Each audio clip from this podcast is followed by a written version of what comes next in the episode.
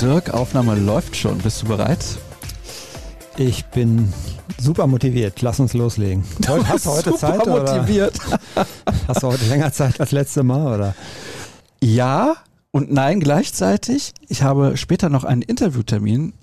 Eine Stunde 15, bis der starten soll jetzt. Das würde reichen. Sollten sich die Fußballer mal ein Beispiel dran nehmen, wie oft du Interviewtermine mit Bundesliga oder internationalen Spielern bekommst. Das ist schon. Andreas Wolf. Bin ich ein bisschen, ja, oh, gut. Das wäre so ungefähr, als wenn wir Manuel Neuer als äh, Interviewgast kriegen würden. Das ist korrekt. Ja, hat bislang noch nicht geklappt. Das Witzige ist, mir wird ja nachgesagt, nach. ja, mir wird ja nachgesagt, ich bin immer zu spät. Ja, das stimmt. Ja. Du wolltest ja heute auch schon wieder halb elf kommen und dann. War's? Ich war um halb elf startklar. Okay. Ja, das wollte ich hier an der Stelle auch nochmal betonen. Nicht, dass da irgendwelche Vorurteile entstehen, entstehen, entstehen, so. Nicht, dass da irgendwelche Vorurteile, Vorurteile entstehen. Mein Gott, was ist denn da Jetzt los? hast du jeden, jedes Wort dieses Satzes musstest du nachbessern. Mhm. Ist halt noch früh, ist halt erst 10.45 Uhr. Ja, das ist mein Problem. ja. Und deswegen, worauf ich hinaus wollte, ist, Manchmal ist das so, da müssen die sogar auf mich warten, weil ich zu spät bin. Dann schreibe ich immer noch kurz eine Nachricht bei WhatsApp, verzögert sich wegen Startens der Hardware. wegen einer Verzögerung aus vorheriger Fahrt. Ja, das genau. sagen wir bei der Bahn immer. Ja. Oh ja, mhm. ja. Ja, und das, das Beste daran ist ja, sie warten dann auf dich. Ja, und sie kommen auch trotzdem immer wieder. Während das bei den Profis ja im Fußball so ist, du musst zwei Stunden warten und sagt dir keiner Bescheid, warum, aber wer du sagst dann, ich kann jetzt nicht mehr, dann ist das dein Problem. Aber gut, anderes Thema. Dann brauchst du nicht noch irgendwie einmal fragen. Wir haben schon Absagen bekommen. Da denke ich mir, die sollen doch froh sein, dass überhaupt jemand fragt. Oder? Ja. Ich will jetzt keine Namen nennen, aber manche sollten froh über jede Anfrage sein, die sie kriegen. Ja, das ist so. Das mhm. stimmt. Ich habe noch nicht gefrühstückt. Ich hoffe, ich halte die Sendung durch. Bist du so ein Frühstücker? Ja. Was gibt's dann? Süß oder herzhaft?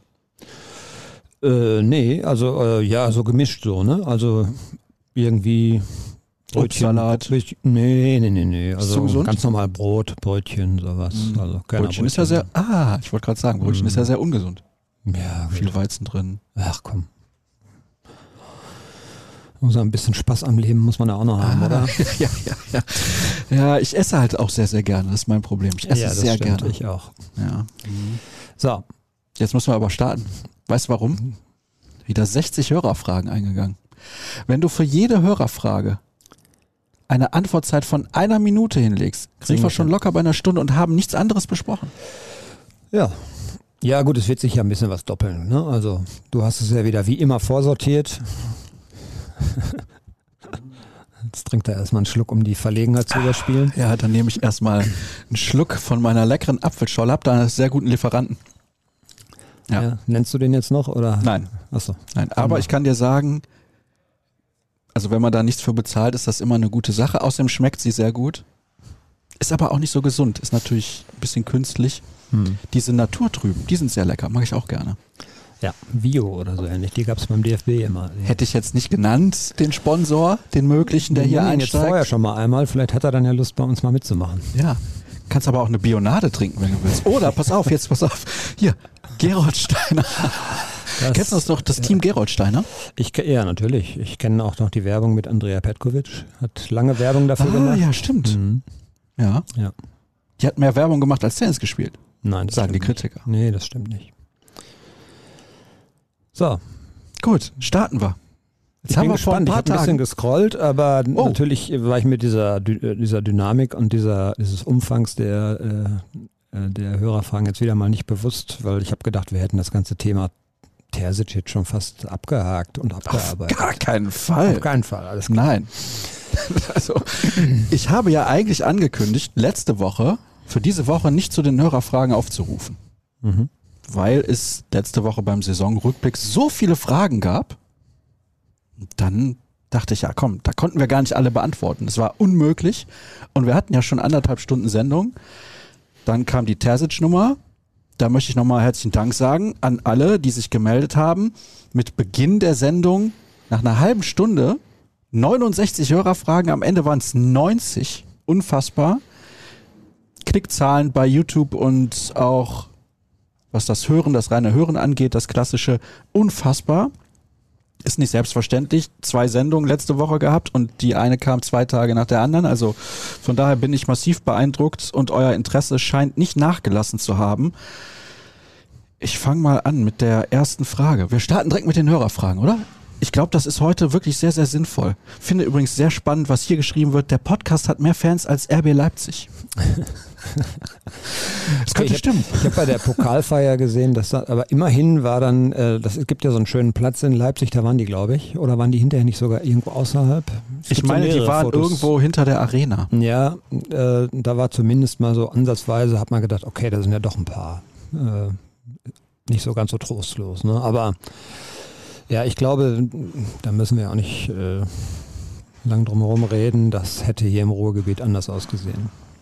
Wenn das so möglich gewesen wäre, wie jetzt gerade. Und dann wäre es so gekommen, dass irgendein Ruhrgebietsverein, ich sage jetzt mal, das ist ja auch nur noch egal, ob dann Dortmund, Schalke oder, oder gar der VfL Bochum oder sowas, die hätten da schon ein bisschen mehr auf die Beine gestellt wahrscheinlich. Denke ich auch. Auf jeden Fall haben wir mehr Hörer als Leipzig Mitglieder. Spricht das jetzt für uns oder spricht das gegen Leipzig? Nein, ich finde, das spricht massiv für uns. Massiv für uns. Ja, genau. massiv. Hast du übrigens dieses Foto gesehen von Kevin Campbell mit dem Pokal? Ja. Da hat er einen Energy Drink, den wir namentlich natürlich jetzt nicht erwähnen werden, in den Pokal eingefüllt.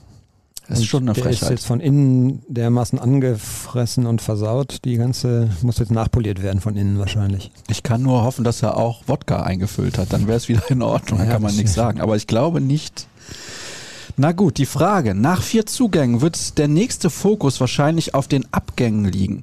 Kann man hier schon Tendenzen erkennen? Wird die Terzic-Entscheidung gegebenenfalls etwas daran ändern oder sind die Wunschabgänge, wie zum Beispiel Schulz oder Hazard, sowieso klar? Ähm, ja, Tendenzen sind erkennbar, würde ich sagen, nämlich dass es dauern könnte und schwierig wird.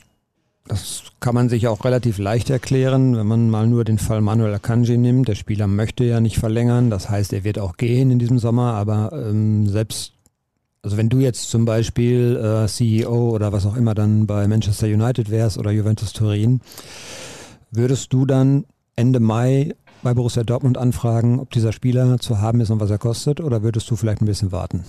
In der Hoffnung, dass der Preis sinkt. Ich glaube, so kann man das vielleicht mhm. schon kurz zusammenfassen. Das wird bei anderen Personalien genauso sein. Oh, dann haben wir ja wieder ein Problem. Wie bei Daniel Mahlen. Kam spät und sagen wir mal in einem körperlichen Zustand, der fragwürdig war. Ja gut, das lag ja nicht an den langen Verhandlungen, das lag ja nur an ihm. Äh, aber ähm, klar, das kann passieren für einen neuen Club. Dann ist halt die Frage, wie groß ist der Wunsch, diesen Spieler relativ früh schon zu haben. Jetzt kommt bei Akanji ja auch dazu, der spielt noch Nations League. Das heißt, der hat dann auch nochmal wieder danach Urlaub, würde wahrscheinlich also ohnehin erst, ich würde mal sagen, in der ersten Juliwoche vielleicht anfangen, äh, zu seinem neuen Team zu stoßen. Klar, es kann auch sein, also die Premier League zum Beispiel fängt, glaube ich, zeitgleich mit der deutschen Bundesliga an. Ähm, die haben ja nun auch ein sehr, sehr straffes Programm und die machen zum Beispiel, die verzichten nicht auf ihren Boxing Day, ich habe das mal nachgeguckt, äh, um Weihnachten rum. Das heißt, nach der WM geht es in England dann direkt weiter. Entschuldige mal, aber endet die WM nicht am 22. Dezember? Ja, ja, und 26. ist Boxing Day. Da spielen die dann wieder. Das ist völlig verrückt. Nee, was ich sagen will, ist, äh, man hat vielleicht so einen kleinen Zeitpuffer, um noch so ein bisschen länger zu warten und der Spieler steigt dann ganz normal trotzdem in die Vorbereitung ein. Das ist jetzt aber eine Geschichte, das hat man ja dann in Dortmund auch gesehen. Ich glaube, man hat einfach äh, dann auch ein bisschen verhandeln wollen noch und deshalb kam es dann erst relativ spät zu dem Transfer und das ähm, könnte nun umgekehrt der Fall sein. Ja? Also ich kann mir natürlich vorstellen, dass sie da geht's, da wird dann gefalscht um, um die Kohle und dann wird einfach geguckt, dann steigt er halt eine Woche später ein und vielleicht muss er dann vielleicht sogar tatsächlich dann in Dortmund noch zum Dienst wieder antreten. Das weiß man alles nicht, aber um das abzukürzen, auf der Abgabeseite ist es noch sehr ruhig und das könnte vielleicht auch noch ein bisschen dauern. Antwortzeit jetzt 17 Minuten auf mhm. diese Frage. Ja. Wenn du mit dem Schnitt weitermachst, haben wir ein Problem. Ja, du hast mich ja dauernd unterbrochen. Ja, okay. Ich habe aber gerade eben eine Nachricht bekommen, das Interview hat sich verschoben. Ja. Na, guck mal. Ist blöd, weil ich einen Folgetermin habe. Von daher. Aber es ist egal, was tut man nicht alles für Geld. So. Die Vertragsverlängerung von Halstenberg bei RB Leipzig scheint zu wackeln. Wäre das nicht einer für uns? fragt Bernd Stromberg. Ja, der war ja mal Thema. Ähm, dann schien es, dann war er erstmal nicht gesund. Dann äh, hat er jetzt wieder Fuß gefasst und auch gespielt. Ähm, ja, also sicherlich ein Kandidat, einer von mehreren Kandidaten, denn man hat ja nicht nur immer seine Wunschlösung auf der Seite, die würde, glaube ich, eher so Benzebaini heißen und zuallererst gilt auch da, bevor man was tut, muss erstmal ein bisschen was passieren auf der Position. Ich muss dich wieder äh, unterbrechen. Dirk. Es tut mir leid. Aber ist Benzebaini immer noch ein Wunschspieler, obwohl es wahrscheinlich ein Wunschspieler von Marco Rose war? Das ist eine gute Frage. Das, weiß man, das weiß man halt eben nicht. Äh, da hat sich Edin Terzic logischerweise nicht zu geäußert und äh, da kennen wir auch seine Gedankengänge nicht. Der könnte sich natürlich so bei einigen anderen Personalien auch äh, noch was verschieben, ne? dass man da vielleicht.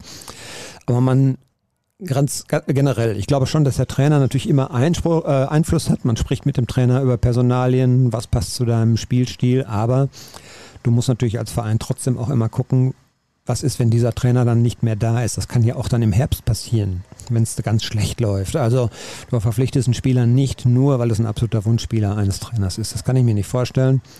Äh, außer man muss ihm mal irgendwas hinwerfen, weil er ansonsten, äh, weiß ich nicht, sagen wir mal, Rosa hat ja einem vergangenen Jahr auch relativ einen Kader übernommen, der so zusammengestellt war hatte wenig Einfluss und das wäre so ein Spieler, da will, den will er unbedingt haben und der passt natürlich auch irgendwie, warum nicht? Der ist ein, ist ein guter Spieler, okay, dann nimmt man den, weil der passt auch, wenn Rose nicht mehr da ist. So. Aber generell ist es natürlich schon so, dass man guckt, dass äh, so ein Spieler auch den Trainer, der aktuell da ist, überdauern kann, ne? weil sonst wäre es ja, da müsste man ja jedes Jahr vielleicht, wenn es schlecht läuft, zehn Spieler austauschen. Das will man ja nicht. Das Problem ist halt, wenn man alle Footlangs, wie man in Solingen sagt, den Trainer wechselt. Ja. Ja, ja, gut. Dass das so oft passiert ist in den vergangenen Jahren in Dortmund, das hat Aki Watzke auch schon zugegeben. Ne? Sieben Trainer in sieben Jahren oder so, das ist schon einfach für einen Verein, der für Kontinuität eigentlich steht, zu viel. Die Bayern hatten allerdings in den letzten Jahren auch sehr viele Trainer. Ja, und Schalke auch und äh, sich andere natürlich ja, gut, auch. Also, äh, ne? Gut, Schalke. ja, ja, ich rede. Ja. Ja, ja, du weißt, worauf ich hinaus will. Ich wollte mich jetzt am besten Team in Deutschland orientieren, nicht an einem der schlechtesten. Ja, das ist auch okay. Natürlich ist äh, klar, je tiefer du in die Tabelle gehst, desto mehr Trainerwechsel wirst du haben. Das ist logischerweise der Fall. Aber man sieht ja auch in diesem Jahr, äh, man hätte ja, da haben wir letzte Woche schon drüber gesprochen, äh, Vereine, die sich konsolidiert haben, so wie Wolfsburg nach dem Trainerwechsel, machen jetzt trotzdem was Neues und so weiter. Also es ist nicht immer nur Tabellenplatzabhängig, sondern manchmal auch von der Philosophie oder ich weiß nicht was. Ja, Daniel schreibt, wolltest du nicht dieses Mal auf den Fragenaufruf verzichten, wollte ich trotzdem stelle eine Frage. Ist mit dem Stutzen von Rose und seiner Trainerriege jetzt auch ein Großteil der Konsequenzen aus der Verletzungsmisere gezogen? Frage für einen portugiesischen Linksaußen. Okay. Ja, das eine geht mit dem anderen auch mit Sicherheit einher, denn äh, natürlich ist es so, wenn du wenn du so ein Problem hast, dann guckst du und dann kommst du automatisch zum Athletiktrainer, dann kommst du auch zu den Co-Trainern und ähm, ja, die sind alle weg. Ne? Von daher hat man zumindest mal da jetzt eine Chance auf einen Neuanfang. Aber die Analyse wird, glaube ich, schon noch ein bisschen tiefer gehen. Da wird man schon gucken, was machen die Spieler selbst. Das haben wir auch, glaube ich, schon mal irgendwann thematisiert. Wie professionell sind die in, die in der Reha? Wie, viel, wie oft nehmen sie die Termine bei den Physios wahr und so weiter? Die würde ich jetzt fast noch mal als allerletztes anführen, weil ich glaube, die haben äh, gute Arbeit geleistet und setzen eigentlich nur das um, was sie vorgegeben finden. Aber an anderen Stellen, da ist natürlich jetzt schon ein bisschen was passiert. Mhm. Ja, haben wir in den letzten Wochen ja auch schon drüber gesprochen, dass es da Veränderungen gibt. Frank Zöllner kommt zurück. Mhm. Da kann ich mich noch genau dran erinnern, wie der aussah in den Kicker-Sonderheften in den 90er Jahren. Da war er damals ja auch schon Physiotherapeut. Gefühlt ist er gar nicht älter geworden, oder? Ja, er sieht genauso aus wie damals. So, Mach dir mal Gedanken, Dirk. Ja. Oder siehst du noch aus wie vor 20 Jahren? Ja, sicher. Ja. Ah ja, okay. Nur die Haarfarbe hat sich ein bisschen angepasst. Sonst gleich. Ja, gut, wenn du das so sagst. Ich kenne dich ja noch nicht seit 20 Jahren. Aber jetzt seit sechs Jahren schon, tatsächlich. Mhm. Sechs Jahre BVB-Podcast. So lange gibt es denn schon? Ja. 320 Folgen. Also 21, heute Episode 322. Ist nicht schlecht. Ist gut. Haben uns gut gehalten. Was haltet ihr von der Ansprache von Terzic auf dem offiziellen YouTube-Kanal?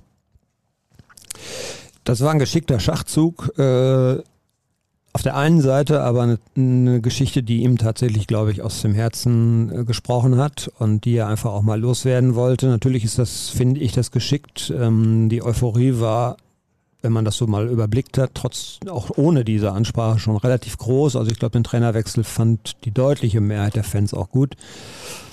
Ähm, und seine Identifikation ist völlig unstrittig, da, muss man nicht drüber reden. Der ist schon mit Leib und Seele auch äh, schwarz-gelb.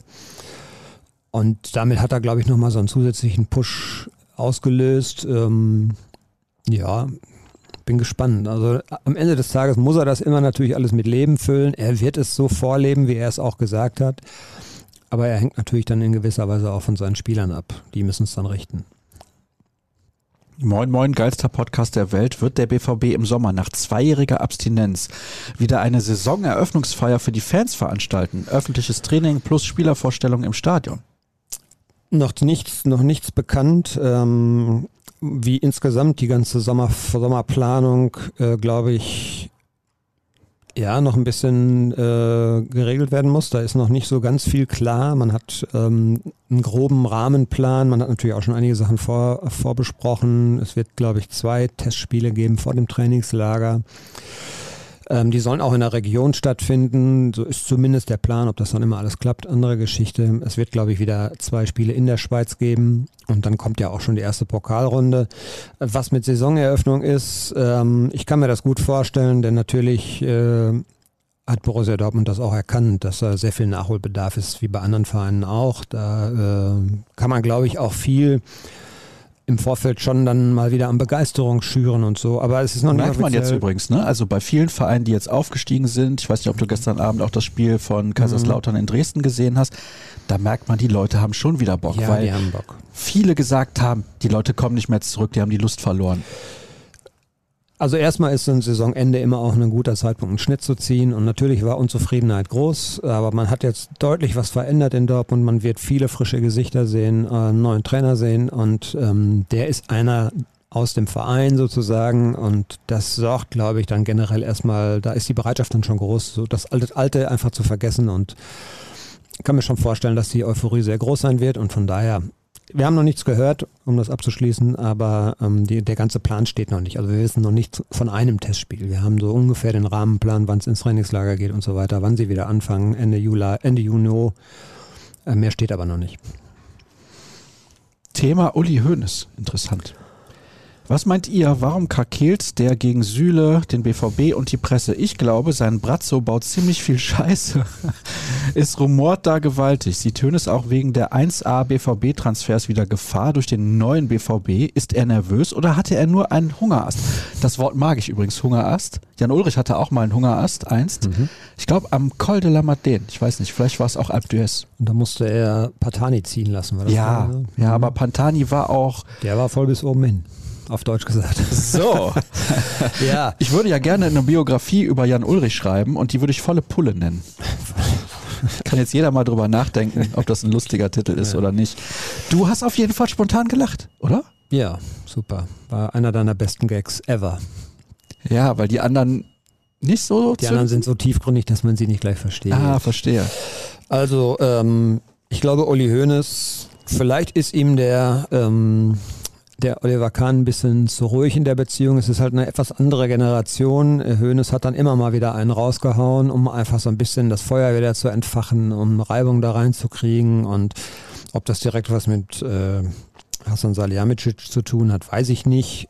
Ich glaube auch, es ist schwierig auf dem Niveau, dass alles so läuft, wie der Verein sich das möchte, vorstellt. Jetzt auch in der Causa Lewandowski zum Beispiel, das kann man aber, glaube ich, aus der Ferne auch ganz schwierig, äh, schwer nur beurteilen. Bayern waren auch schwer gebeutelt, was Corona angeht und, und Einnahmeverlusten und ich weiß nicht, ob man so pauschal sagen kann, dass er so schlechte Arbeit leistet. Jetzt haben sie ja schon mal einen ersten Neuverpflichtung geholt. Den hätte Dortmund, glaube ich, auch gerne in Dortmund gesehen. Von daher ist das ein guter Spieler, glaube ich. Sie müssen natürlich gerade in der, in der Problematik Lewandowski, da muss er sich natürlich dann irgendwann auch dran messen lassen. Und dass Hönes mal ab und zu einen raushaut, das kennen wir aus der Vergangenheit. Und er will, glaube ich, da mal einfach so ein bisschen alle wieder wachrütteln und Vielleicht hat er aber auch wirklich Hunger. Es war ihm ein bisschen zu still da am Tegernsee und äh, ab und zu muss er da mal, muss er da mal einen raushauen. Wirklich überragend, der Hungerast. Na gut, ich habe auch einen Hungerast. Ich muss dringend was essen gleich dann nach der Aufzeichnung. Ist an den Gerüchten um eine mögliche Rückkehr von Gündogan etwas dran? Es wäre ja nicht der erste Heimkehrer. Vielleicht kann er Sancho gleich mitbringen. Ja, Genau. Also wenn die beide kämen. Und dann wäre, äh, wäre der BVB vielleicht in einem Jahr wieder da, wo er 2005 mal war. Also. Oh. Äh, ja, also. Die verzichten doch alle auf Geld, um bei Borussia Dortmund zu spielen. Ja, ja genau. Ganz bestimmt. Also Gündogan eigentlich unvorstellbar. Da werden sich ganz andere Vereine nachreißen. Ähm, nicht zu, aus meiner Sicht nicht zu bezahlen. Vielleicht, ich, im Fußball weiß man ja immer nie, aber ich kann mir das nicht vorstellen. Der, äh, der macht jetzt zwei Tore. Also, dass der alleine bei City nur Einwechselspieler ist, ist ja auch schon. Das ist lächerlich. Ja, was heißt lächerlich? Die haben halt einen sehr guten Kader. Ja, aber ist doch ein überragend guter ja, Spieler. natürlich sehr überragend. Und auch nicht mehr verletzt, so wie früher. Spielt immer. Also ist immer fit gefühlt. Ist auch Kapitän da. Also, wenn der weggehen sollte, dann werden wir den vielleicht in Spanien sehen. Ich glaube nicht bei Borussia Dortmund. Real oder Barca, sagst du? Ja, Real hat ja noch ein bisschen was gut zu machen. Sie haben ja nun keinen von denen bekommen, die sie so auf, als Wunschlösung auf dem Zettel hatten. Ne? Also da ist ja auch durchaus noch Bedarf an guten Nachrichten sozusagen. Und äh, ja, Barcelona. Kilian Mbappé hat jetzt einen neuen Vertrag bei PSG unterschrieben, womit er den Verein komplett in der Hand hat. Finde ich auch ganz interessant. Habe ich das richtig gelesen? Signing-Bonus von wie viel Millionen Euro? 300 oder was habe ich da gelesen irgendwo? 300 Millionen Euro habe ich auch gelesen. Ja, ich kann mir das nicht vorstellen. Das kann ich mir auch nicht vorstellen. Ach, ist, ja, es ist in dem Spitzenbereich absurd, muss man wirklich sagen, absurd. Ich fand das bei Haaland, dieses ganze Gezerre schon schrecklich. Das hat genervt ohne Ende. Ähm, das sind Summen, die du keinem mehr verkaufen kannst und wo keiner sagt, ja, der ist aber auch gut, soll er man verdienen. Also klar, die besten Leute verdienen das beste Geld, aber das sind ja mittlerweile Dimensionen. Ich glaube, die Vereine, äh, weiß nicht, ob die sich noch fragen, ob sie das irgendwie refinanzieren können. Bei Real zum Beispiel mit Ronaldo auch und so weiter früher. Das war ja immer so eine Geschichte, da hast du dann pro Jahr 100.000 Trikots mit ihm verkauft. Da hast du schon mal wieder einen guten Teil des Geldes ein bisschen reingespielt. Wie das alles laufen soll und wie das alles einigermaßen aufgehen soll, was äh, die Bilanz angeht, glaube ich nicht. Also es ist der Wahnsinn. Gut, wir wissen ja, wer den Bums da finanziert in ja. Paris. Von daher können wir uns jetzt drüber aufregen. Das ist nicht mehr unser Fußball. Ja, gut. Also ehrlich muss man ja, glaube ich, sein, Profibusiness, das ist schon Geschäft. Und das ist in 80 Prozent der Fälle Geschäft. Und dann hast du nochmal so emotionale Geschichten, die dann, wo dann wieder du das Gefühl hast, ah, das ist doch der wirkliche Fußball eigentlich, wo dann. Matthias Ginter zum Beispiel zurück nach Freiburg. Ja, oder auch äh, einfach so wie, wie unbändig dann die Freude manchmal ist, was weiß ich, der VfL Bochum, wie er die Klassenerhalt geschafft hat, die Vereine, die dann aufsteigen und so, da, das ist dann noch ein bisschen wirklich wahrer Fußball, aber da ist ansonsten natürlich auch, Profifußball ist halt auch viel Geschäft. Das ist so, so nicht nur Profifußball. Nun gut, könnten wir jetzt auch wieder eine Sondersendung machen. Ich finde es schade, dass man sich so früh auf Edin Terzic festgelegt hat. Hat man seine ersten drei Monate vergessen? Die waren nicht so doll. In der Phase wurde Rose fix gemacht. Warum hat man nicht auch mit Steffen Baumgart gesprochen? Kommt mir so vor, als wäre ein Übergehen von Edin ein Frevel. Die ersten drei Monate waren nicht so gut. Muss man allerdings auch dazu sagen, er hat die Mannschaft in einer Phase übernommen, nach Lucien Favre, wo sie wirklich richtig schlecht drauf war. Er hat aber dann, glaube ich, in Braunschweig war es, ein wichtiges Spiel im DFB-Pokal gewonnen. Da sind sie in die nächste Runde gekommen. War auch kein gutes Spiel, aber sie haben es gewonnen. Dann ging es in der Rückrunde mal so, mal so los. Er hatte aber auch keine Vorbereitungszeit. Keine wirkliche.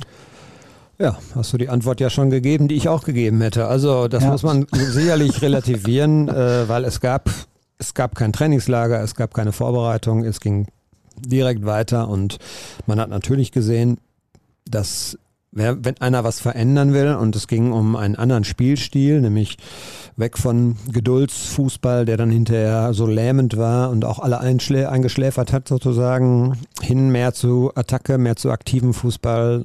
Das ist ein Prozess, da brauchst du viel Training. Das hat er dann im Januar, glaube ich, sporadisch natürlich gehabt, bevor es dann wieder weiterging mit den ganzen englischen Wochen. Aber das Ganze fand im laufenden Betrieb statt. Und ähm, jetzt sind die Voraussetzungen sicher ganz andere. Er hat eine komplette Vorbereitung. Es werden, glaube ich, auch tatsächlich die Nationalspieler nicht allzu viel davon verpassen, weil ich glaube, Mitte Juni ist dann Schluss. Und selbst wenn die drei Wochen bekommen, sehen wir die Anfang Juli dann. Also vielleicht die erste Woche wird ohne Nationalspieler stattfinden. Dann kommen die alle. Und von daher lässt sich das dann da auch äh, wunderbar einstudieren und ähm, da muss er sich dann auch logischerweise dran messen lassen. Also ich würde die drei Monate, die finde ich, darf man nicht unterschlagen, das ist richtig. Erinnert euch, nach Frankfurt war der Verein eigentlich tot. Und ähm, ich glaube, wenn das nicht geklappt hätte mit Champions League, hätte auch der DFB-Pokal das Ganze nicht mehr äh, kitten können oder kaschieren können. Äh, aber es gab eben auch Gründe, warum es gedauert hat. Ne? Und von daher, jetzt äh, hat er mehr Zeit und jetzt hat er ein bisschen andere Voraussetzungen und er hat jetzt einen anderen Druck. Ja, und damals haben die Leute ja auch gesagt, oder damals, jetzt, als dann bekannt wurde, dass er der neue Trainer wird, haben einige gesagt, damals hatte er aber noch Jaden Sancho. Aber in der Hinserie 2020, 2021 hat Sancho unterirdisch schlecht gespielt insbesondere für seine Verhältnisse. Ich glaube, ich meine sogar, dass er damals im DFB-Pokal in Braunschweig sein erstes Tor in ja, dieser ja, das Saison hat ewig gedauert. Ja, war das nicht so? Äh, das ist natürlich eine Geschichte, die kann man dann auch einfach mal sagen, den hat er dann hinbekommen in der ja. Rückrunde. Ne? Oder gut, dann gibt es wieder welche, die sagen, ja gut, der Sancho, der kann nicht zwölf Monate so schlecht spielen. Irgendwann kommt der halt so automatisch. Ne?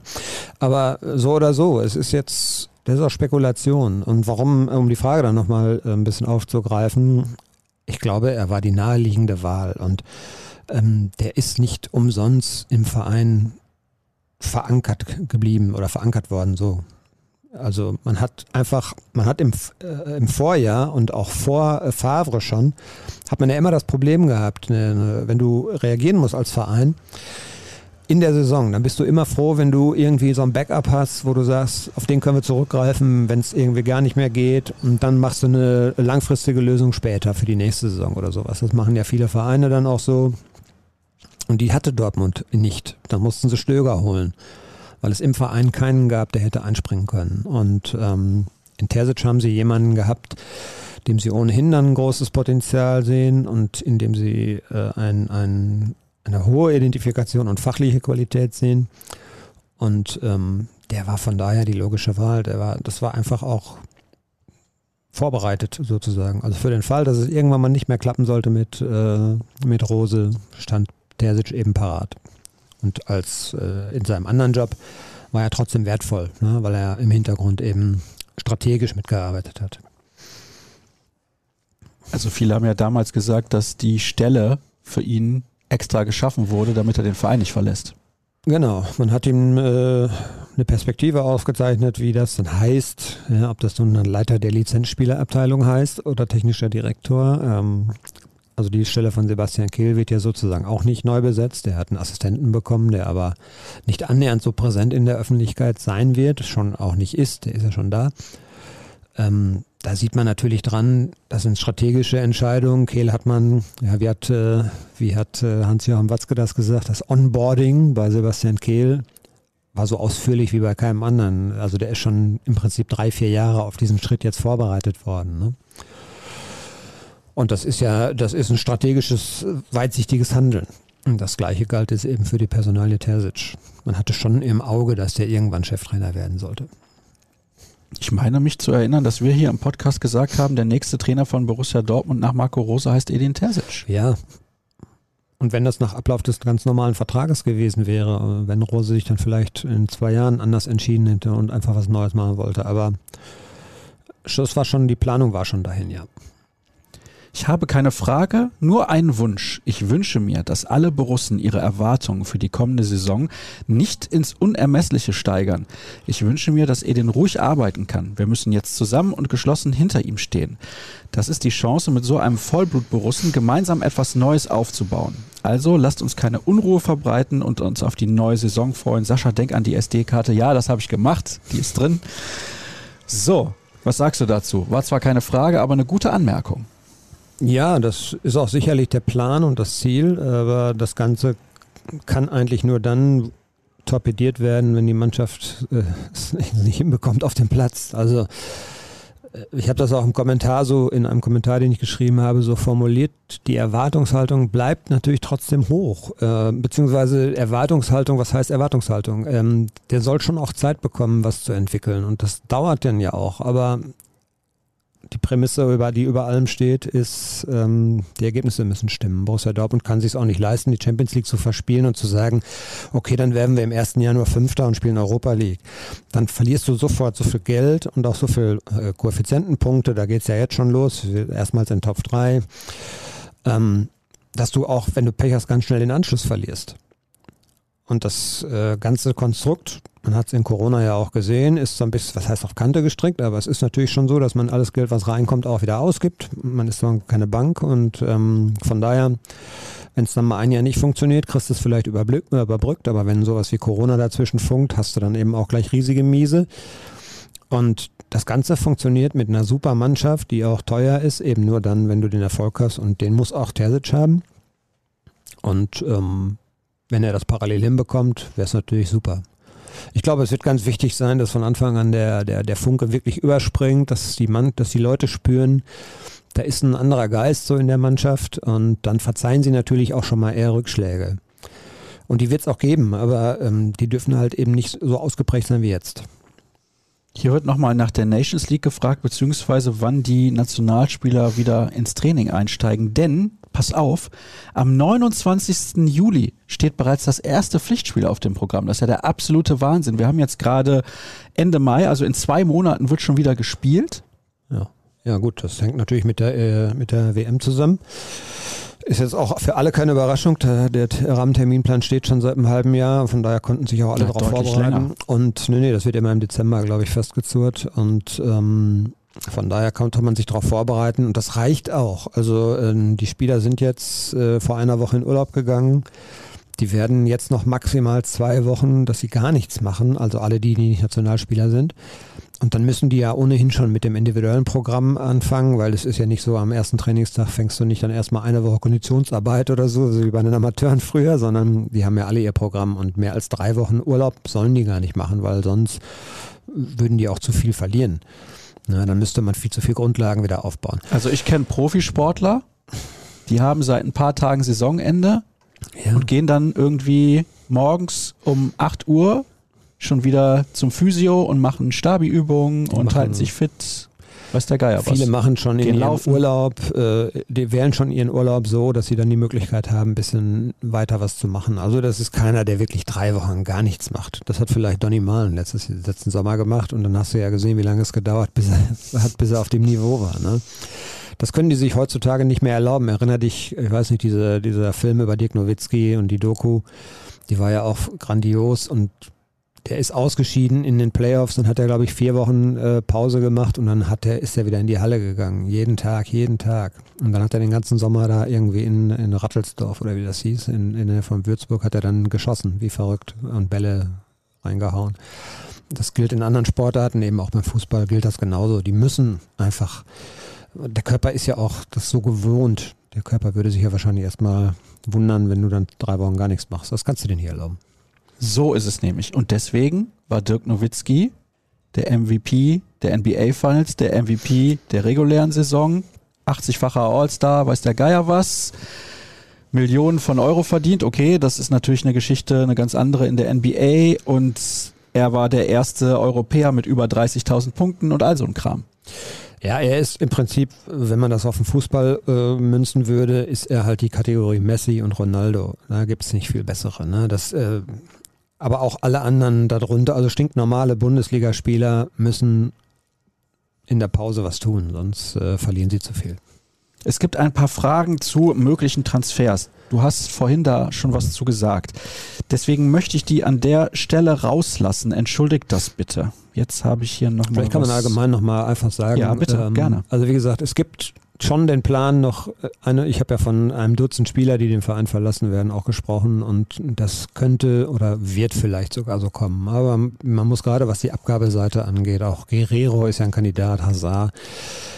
Äh, gespannt bin ich auf die Personalie Mokoku, weil er war eigentlich für mich ein klarer Kandidat, den Verein zu verlassen weil er auch ähm, das Gefühl nicht hatte, dass er unter Rose vielleicht mehr Spielzeit kriegen würde. Und er ist natürlich ein absoluter Spezi von äh, Gebhardt, also dem Co-Trainer der oder einzigen oder dem Sebastian Gebhardt, genau, genau, der jetzt Co-Trainer werden wird und eben Edin Terzic. Und ich kann mir vorstellen, dass der den auch in die Spur kriegt. Dazu muss er natürlich auch erstmal gesund bleiben. Aber vielleicht könnte sich in der Personalie was bewegen in, in eine gute Richtung. Das wäre so auch mein Wunsch. Der Spieler gehört ja, ja, danke. Ja. Manche Spieler gehören zu einem Verein und sollten bei dem Verein bleiben und gut ist.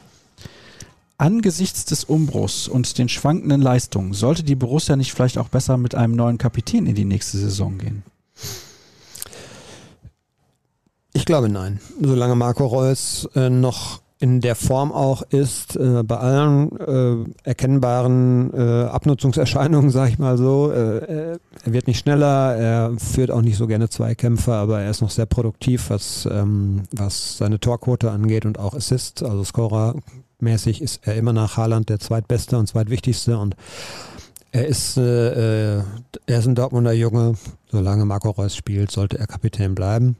Wird er, glaube ich, auch Kapitän bleiben. Und was danach passiert, da hast du ja letztens schon mal fast eine ganze Sendung mit verbracht, mir dann zu sagen, dass Nico Schlotterbeck, glaube ich, Kapitän wird, ne? So, Dirk, ich bleibe dabei. ja. Ich bleibe dabei. Hältst du dagegen? Du wolltest die Wette nicht eingehen. Ich gehe sie auch jetzt noch nicht ein. Erstmal abwarten. Von dir. Ja, warum? Erstmal abwarten. Also da, da reden wir über eine Geschichte, die. Das ganze Risiko trage ich doch. Ja, ist doch ganz egal. Ist ja auch völlig unwichtig. Du gehst quasi, also du kannst Haus und Hof verwetten und du hast Haus und Hof, das ist ja der Vorteil für mich dann bei der Wette. Kannst das alles einsetzen und sagen, ja, ist kein Problem. Was redet der da für ein Blödsinn? Schlotterbeck, der hat noch nicht ein Spiel für den BVB gemacht. Deine Chance. Du, wenn der so spielt wie am Samstag und äh, ah. da spricht ja wenig dagegen, dass er vielleicht eine prägende Figur dieser Mannschaft werden wird. Also mhm. der muss ja erstmal den Sprung von Freiburg nach Dortmund schaffen. Das haben andere auch schon gesehen, wie schwierig das ist, außer vielleicht ähm, Jörg Heinrich. Ja, auch Sebastian Kehl. Mhm.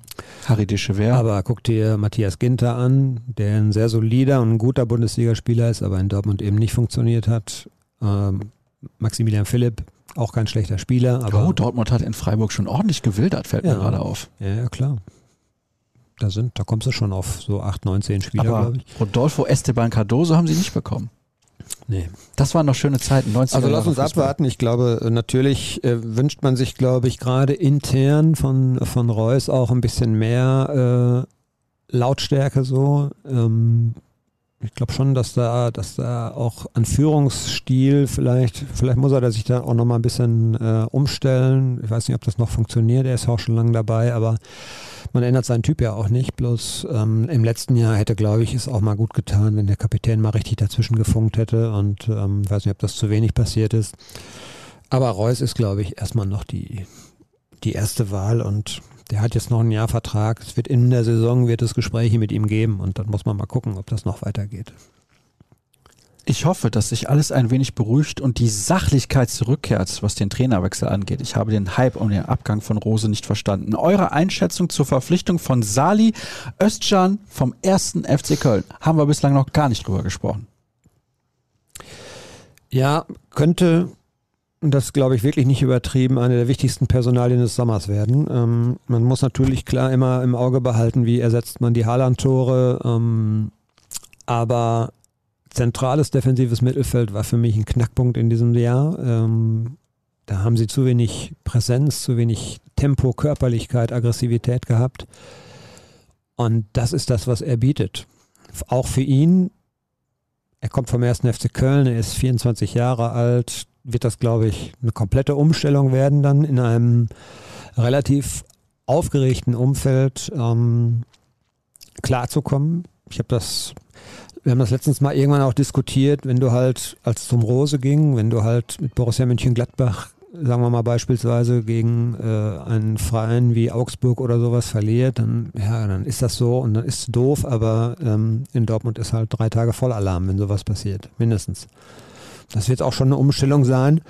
Ähm, auch für solche Spieler, die eben von, von solchen Vereinen kommen und dann tragende Rollen auch einnehmen sollen. Aber das könnte für mich tatsächlich eine Schlüsselposition werden in diesem Sommer. Und was man so sieht, auch äh, das Spiel in, in Dortmund, da hat er schon gut aufgeräumt, muss man echt sagen. Das war Ja. Es geht halt darum, das konstant hinzubringen. Nicht? Du musst halt nicht nur einmal das Spiel deines Lebens machen, sondern in Dortmund musst du halt äh, mindestens bei, bei 50 Pflichtspielen musst du halt, wenn du dann 30 oder 35 davon machst, musst du in der Regel auch bei 80, 90 Prozent funktionieren. War ein Schnäppchen im Vergleich zu anderen Spielern. Ja. Ja, das kann man wirklich so sagen. Also 5 Millionen, 5,5 glaube ich. Ja, wenn er sich so entwickelt, wie er hofft, könnte das eine gute Geschichte werden. Also auf jeden Fall wird es kein Verlustgeschäft, so viel kann man glaube ich sagen. Benötigt man nach den Abgängen von Pongracic, Sagadu und wahrscheinlich dann ja auch Akanji nicht eigentlich noch einen weiteren Innenverteidiger? Also ich denke, der BVB kann nicht mit drei Innenverteidigern in die Saison gehen oder ist Kulibali schon so weit und Emre Can jetzt fest für hinten eingeplant? Das wird auch eine Geschichte sein, die Terzic eben klar definieren muss. Ähm, Kulibali sehe ich, glaube ich, im Moment nicht. Ähm, der hat im vergangenen Jahr, glaube ich, doch schon, oder hat man schon erkennen, erkennen können, dass da eben bei ihm noch einiges fehlt. Ich glaube nicht, dass er fest als Nummer 4 gesehen wird. Emre Can eine feste Position zuzuweisen, fände ich, wäre sehr wichtig, weil der hat, wo hat er überall gespielt? Ja? Also der war immer hin und her und das ist, glaube ich, dann tatsächlich auch eine Geschichte, wenn du einen Spieler, der ähm, nicht klar definiert auf einer Position spielt, wenn du den immer hin und her schiebst, dann schleichen sich eben auch Fehler ein, weil die Abläufe auf diesen einzelnen Positionen sind doch sehr stark unterschiedlich und das will ich ihm jetzt mal so ein bisschen zugute halten. Seine Fehlerquote und seine, seine äh, Anfälligkeit, was unsinnige Fouls und damit in, einhergehend Karten und so weiter angeht, das ist trotzdem eine andere Geschichte. Aber dem mal eine klare Position zuzuweisen und zu sagen, du bist jetzt hier unser Innenverteidiger Nummer 4, das wäre, glaube ich, sinnvoll. Und je nachdem, was Terzic spielen lässt, brauchst du logischerweise mehr als drei Innenverteidiger. Das ist klar. Jetzt pass auf, eine Verständnisfrage kommt. Welchen Eindruck macht der Trainerwechsel für die Neuzugänge? Brandt hat die Entlassung ja für einen Postillon-Beitrag gehalten. Geht ihr davon aus, dass Edin schon mit Ihnen telefoniert hat? Ich finde den Ablauf katastrophal. Der erste Eindruck ist hin. Das war sowieso sehr interessant, wenn man mal ein bisschen bei Social Media nachgesehen hat, wie die Spieler so reagiert haben die sind mit Marco Rose anscheinend alle sehr, sehr gut ausgekommen. Marco Reus, Marius Wolf, Jude Bellingham, jetzt Julian Brandt. Vielleicht war da ja auch ein bisschen zu viel Wohlfühlatmosphäre. Mhm. Ja, gut. Vielleicht brauchst du ein bisschen mehr Reibung. Also ähm, die neuen Spieler, um die Frage dann zu beantworten, sind zumindest äh, von Sebastian Kehl, glaube ich, informiert worden. Also da gab es tatsächlich äh, Kontakt auch und dann ist denen das erklärt worden am Ende, das hat Schlotterbeck ja nach dem Pokalfinale, glaube ich, auch sehr deutlich gesagt, ist es halt Profibusiness und da muss man halt als Spieler auch mit klarkommen. Wo wäre der, also das ist natürlich eine andere Situation, als wenn es schlecht läuft und die Entlassung kommt im Oktober. Das ist logisch. Dann, ähm, na, dann, das deutet sich dann ja auch an. Also von daher, es kam sicherlich auch überraschend für die, die bislang schon verpflichtet worden sind und ähm, am Ende sind das Profis, da müssen sie mit klarkommen. Wer ist nach Meinung der Redaktion der optimale Kracher für die Nummer 9 Position? Bitte nur den Namen nennen. Ja, ich fände. Äh, Nein, nur den Namen. Schick. Oh. Oh. Kriegen oh. aber nicht. Oh, der wäre super. Der wäre super. Jetzt darfst du ausholen, Dirk, weil da muss natürlich noch mal war ja optimal, ja. Ich fände auch Aller gut. Äh, die sind ja vielleicht sogar ein bisschen ähnlich so in ihrer Art. Mal gucken, was sie da noch ausgraben. Aber das ist, glaube ich, ich glaube, die Kassen sind im Momentan, glaube ich, tatsächlich ein bisschen leer. Es muss ein bisschen was reinkommen erst. Patrick Schick, oh, wäre schon, wär schon ordentlich. Ja. Wirst du aber, glaube ich, wirst du, glaube ich, nicht kriegen. Denke ich auch nicht. Wenigstens bei euch im Podcast wird auf Konstanz gesetzt. Wir sind vor allen Dingen nicht so oft verletzt. Nein, ich bin nur in drei Folgen ausgefallen, seit es den Podcast gibt. Ja, cool. Und das war wegen Corona. Ja. Du hast mich vorhin, also vor Beginn der Aufzeichnung, als Virenschleuder bezeichnet. Das ist wirklich eine Frechheit. Ich habe nur gesagt, äh, wir sitzen hier so schön eng beieinander und da ich ja nächste Woche in Urlaub gehe, möchte ich das Risiko noch minimieren. Du bist doch gerade erst aus deinem Skiurlaub zurückgekommen. Das stimmt nicht. Vor das zwei Tagen. Schon, äh, ja, genau. Ja, gefühlt, gefühlt war das, glaube ich, vor sechs Monaten. Wo geht's denn diesmal hin? Nicht ins Zillertal. An die Ostsee. An die Ostsee. Radfahren auf okay. dem Ostseeküstenradweg. Okay, wie viele Kilometer wirst du da so abspulen? In wie vielen Tagen? Mm, das sind geplant, glaube ich, so knapp 400. Wir fahren von Flensburg nach Lübeck. Oh, schöne Strecke. Ja. immer am Meer lang vor allen Dingen. Das ist richtig schön. Timmendorfer äh, Strand ist das auch? Ja, kommst du auch dran vorbei. Kiel? Kiel, genau. Ja. Travemünde? Ja, glaube ich ja. Ähm, ja, na, also das wird hoffentlich gut. Hängt natürlich so ein bisschen vom Wetter ne? Wenn das jetzt so bleibt, wie es jetzt da ist. Da bist du immer an der frischen Luft und du denkst, ich infiziere dich jetzt, habe keinerlei Symptome, nichts, null, nada. Ich auch nicht. Ich Niente. Auch nicht. Und ich habe auch kein Interesse dran, nochmal Corona zu bekommen. Das glaube ich gerne, weil bei dir war es ja auch nicht ganz so ohne, ne? Nee. Außerdem fahre ich dieses Jahr in den Urlaub, wo ich vorher einen Test machen muss. Also von daher, das wäre wirklich ganz, ganz mies. So, jetzt kommen wir zu der Frage, nachdem wir wieder abgeschweift sind. Nichts gegen Terzic, aber ich stelle folgende These mal in den Raum. Marco Rose hat im Verein von Anfang an keine Chance gehabt. Man kam aus der Situation nicht mehr raus damals. Rose hätte die zweite Chance verdient. Ich staune, dass doch einige, also die, die, die Gewichtung so von wegen, hey, Terzic super und äh, bitte nicht Terzic, ist doch sehr, also fast ausge, oder hast du jetzt nur äh, die entsprechenden so vorgelesen, weil ich habe so nein, das nein, nein, aber entschuldige, wenn ich da nochmal kurz einhake, er sagt ja nichts gegen Terzic, aber ich glaube, es geht einfach darum, aufzuzeigen, dass Rose einfach keine faire Chance hatte. Kann man das so ja. sagen? Ich glaube schon. Ja, es war zumindest, äh, also dieses Gefühl von Weg, verdammt, jetzt kommen wir aus der Nummer nicht raus. Das hat sich ja relativ schon früh eingestellt, als es dann im März, April bei Dortmund dann doch steilbech aufging. Äh, Rose zeitgleich gar nicht mehr gewonnen hat, glaube ich, in Gladbach und dann da ja auch, äh, da war ja noch richtig Feuer unterm Dach. Ach doch, faire Chance, glaube ich schon. Ähm, es ist halt in der Saison sehr, sehr viel passiert und sehr, sehr viel auch eben nicht gut gelaufen und auch einiges davon, logischerweise, muss man ihm dann anlasten, weil er dafür trägt er die Verantwortung und ähm, von daher hat sich, glaube ich, dann irgendwie das Gefühl entwickelt, hm, ich glaube schon, dass er eine faire Chance hatte, auch in diesem Analysegespräch vielleicht nochmal einen Weg aufzuzeigen, wie es nächstes Jahr deutlich anders laufen kann. Und ähm, vielleicht hat er diese, diese Gelegenheit aber deshalb nicht genutzt, weil er selber die Überzeugung gar nicht mehr so hatte. Das äh, ist aber nur so ein Gefühl, was ich habe. Also ich glaube schon, dass die beiden Seiten oder zumindest der, von der Vereinsseite relativ ergebnisoffen in, dieses, in diese Analyse reingegangen ist. Aber dann wuchs vielleicht so auch die Erkenntnis, der Trainer scheint von sich aus auch nicht mehr so recht dran zu glauben. Und dann hat man das dann auch eben nicht versucht, noch zusammenzuhalten. Das äh, ist, glaube ich, auch verkehrt. Und man hatte die Alternative. Und von daher war, war die Entscheidung dann am Ende, glaube ich, so schnell auch klar. Ne?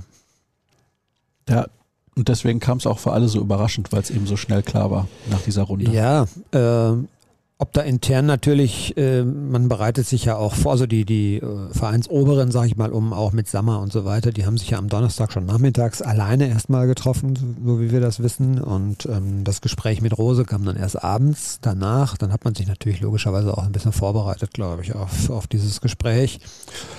Und vielleicht auch eben auf den Ausgang dieses Gesprächs. Also ja, man will da ja Verein auch nicht aus allen Wolken fallen. Ne? Und ähm, ich glaube schon, dass da hinten im Hinterköpfchen vielleicht schon ein bisschen, ja, mal gucken, mal gucken, wie es nachher läuft oder so. Ne? Und dann mhm. ist es mhm. eben nicht so gelaufen. Wird der Transfer von Alexander Meyer als Nummer zwei in der Kiste durchgehen oder gibt es noch andere Kandidaten? Er kommt aus Regensburg ablösefrei, korrekt? Ja, scheint sich noch so ein bisschen zu ziehen. Ähm, aus welchen Gründen weiß ich nicht, aber ähm, momentan äh, sieht es jetzt nicht danach aus, als ob das nicht funktionieren sollte. Und ähm, von daher glaube ich, stand jetzt erstmal weiter er als neue Nummer zwei. Seht ihr auch das Problem, dass die Fallhöhe zu Saisonbeginn extrem hoch sein wird? Mit etlichen neuen Spielern und einem neuen Trainer hat man direkt alle Eisen im Feuer. Wenn Terzic nicht sofort liefert, wird der Druck enorm und jeder wird hinterfragen, warum man Rose hat gehen lassen. Ja, das ist ja aber immer so, ne? Also das habe ich ja eben unter diesem Punkt neue Euphorie. Klar, die Fallhöhe ist hoch, weil du äh, hast viele spannende Typen verpflichtet jetzt schon. Du hast wirst frische Gesichter eben haben. Der Kader wird sich anders darstellen. Du hast einen anderen Trainer. Natürlich ist da die die Vorfreude groß. Vorfreude heißt aber auch gewisse Erwartungshaltung. Man man freut sich ja nicht darauf, dass es dann vielleicht die ersten zwei Monate richtig schlecht laufen könnte, sondern man erwartet eigentlich ja schon, weil die Verpflichtungen auch gut sind, zumindest auf dem Papier dass es sofort auch irgendwie funktioniert und dass die Ergebnisse stimmen müssen, habe ich eben schon gesagt. Klar, Fallhöhe ist in Dortmund aber immer hoch. Mhm. Ja, ja wie es kommt. wenn nicht gewonnen Aber wird. was willst du machen? Willst du als Trainer dann sagen, das ist mir jetzt ein bisschen zu viel Risiko, es könnte ja auch schief gehen? So tickt keiner von denen. Ne? Die sehen alle die Chance, die, sich, die, die daraus entsteht. Und das war auch bei Terzic, glaube ich, so. Der hat, glaube ich, ja, vielleicht hat er doch ein bisschen überlegt, aber ist mal ehrlich, hätte er sagen sollen, oh, das ist mir zu, das ist mir zu windig und zu viel Risiko. Nee. Nein, wenn du, du wirst ja auch nicht, du wirst ja auch nicht fünfmal gefragt, so einen Verein zu trainieren. Ja, das ist tatsächlich so. Wo das Wort Ringtausch gerade so in Mode ist, wie wäre ein Ringtausch Nico Schulz gegen David Raum mit ein paar Scheinchen obendrauf? Schulz kennen sie in Hoffenheim und so wie die spielen, fallen seine Leistungen da nicht groß auf. Großartig. Ja, also die letzte These würde ich jetzt mal nicht so unterschreiben. Der hat vielleicht ein bisschen nachgelassen, aber der hat eine sensationelle Saison gespielt und von daher fällt das schon auf. Das ist ja allen aufgefallen, sonst wäre er ja auch kein. Äh Nein, um Gottes Willen, ja. Nico Schulz, dass das nicht so auffällt, wenn der in Hoffenheim Ach so war das spielt. gemeint. Ach so. Ja. Entschuldigung. Ist in Ordnung, akzeptiert. Ähm, ja, das ist sehr, sehr viel Fantasie und Wunschdenken. Also ich glaube, ich glaube, erstens äh, würde in Hoffenheim auch niemand äh, David Raum mit Nico Schulz vergleichen wollen und die, das müssten schon sehr, sehr viele Scheinchen sein. Ähm, und selbst dann würden die wahrscheinlich dankend ablehnen. Also ja, bleibt die schwierigste Personalie. Ähm, der Anstoß muss von ihm selber kommen und dazu müsste er, glaube ich, auf zwei Drittel seines Gehaltes mindestens verzichten, würde ich mal tippen.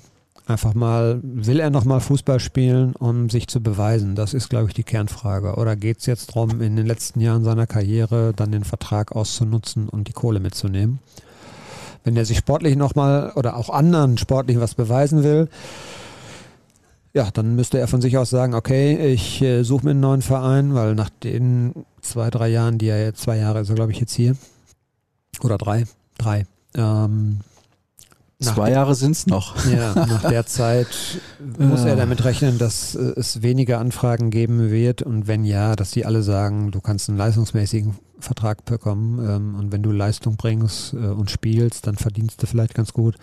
Aber dass er natürlich dieses Gehaltsniveau nicht erreichen wird bei keinem anderen Verein, das, äh, das sollte er wissen. Und das muss er, das muss er irgendwann jetzt für sich klären. Ich glaube, man hat ihm sehr deutlich gemacht, dass äh, sie ihn nicht mehr mit ihm planen und das wird sich, glaube ich, auch anders darstellen als jetzt in der abgelaufenen Saison, wo das ja ähnlich schon war, wo man trotzdem aber noch einige Spiele hatte, weil einfach die Verletzungsproblematik so groß war. Ich glaube schon, dass man einen klaren Cut machen wird dass man auch von vornherein vielleicht sagt, okay, dann müssen wir jetzt sowas Trainingsgruppe 2, sowas in der Art.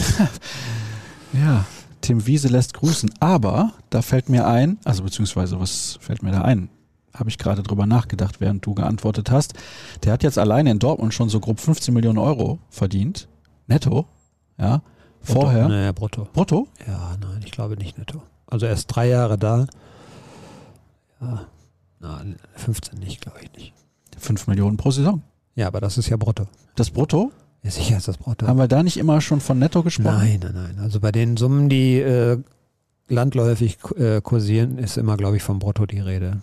Ja, netto netto ist immer in den, äh, in den Ländern, wo du dann eher so zu Hause bist. Also, dann Deutschland?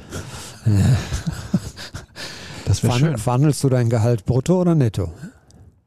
Ich verhandle gar nicht. Ich lege die Summe auf den Tisch und sage, so viel möchte ich haben und das muss reichen. Der ist aber brutto. ja, ich weiß. Da gab es mal, da gab es doch mal, welchen Spieler war das nochmal, der zu Real Madrid ist oder wollte und gesagt hat, ich will aber nicht ähm, die Hälfte oder nee, das, das war, er will mindestens Wenn der ein Drittel, Drittel kriegt, will ich ein Viertel. Ja, genau. Ich weiß nicht mehr, wer das war. Wirklich überragend. Das muss irgendwie in den 70er oder 80ern gewesen sein. Fantastisch. Wie auch immer, der war ja vorher schon in Hoffenheim, in Gladbach und bei Hertha. Also er hat genug für den Rest seines Lebens. Und wenn er nochmal kicken will, muss er den Verein wechseln. Jetzt haben wir wieder minutenlang über Nico Schulz gesprochen. Schlimm. So, was haben wir denn dann noch?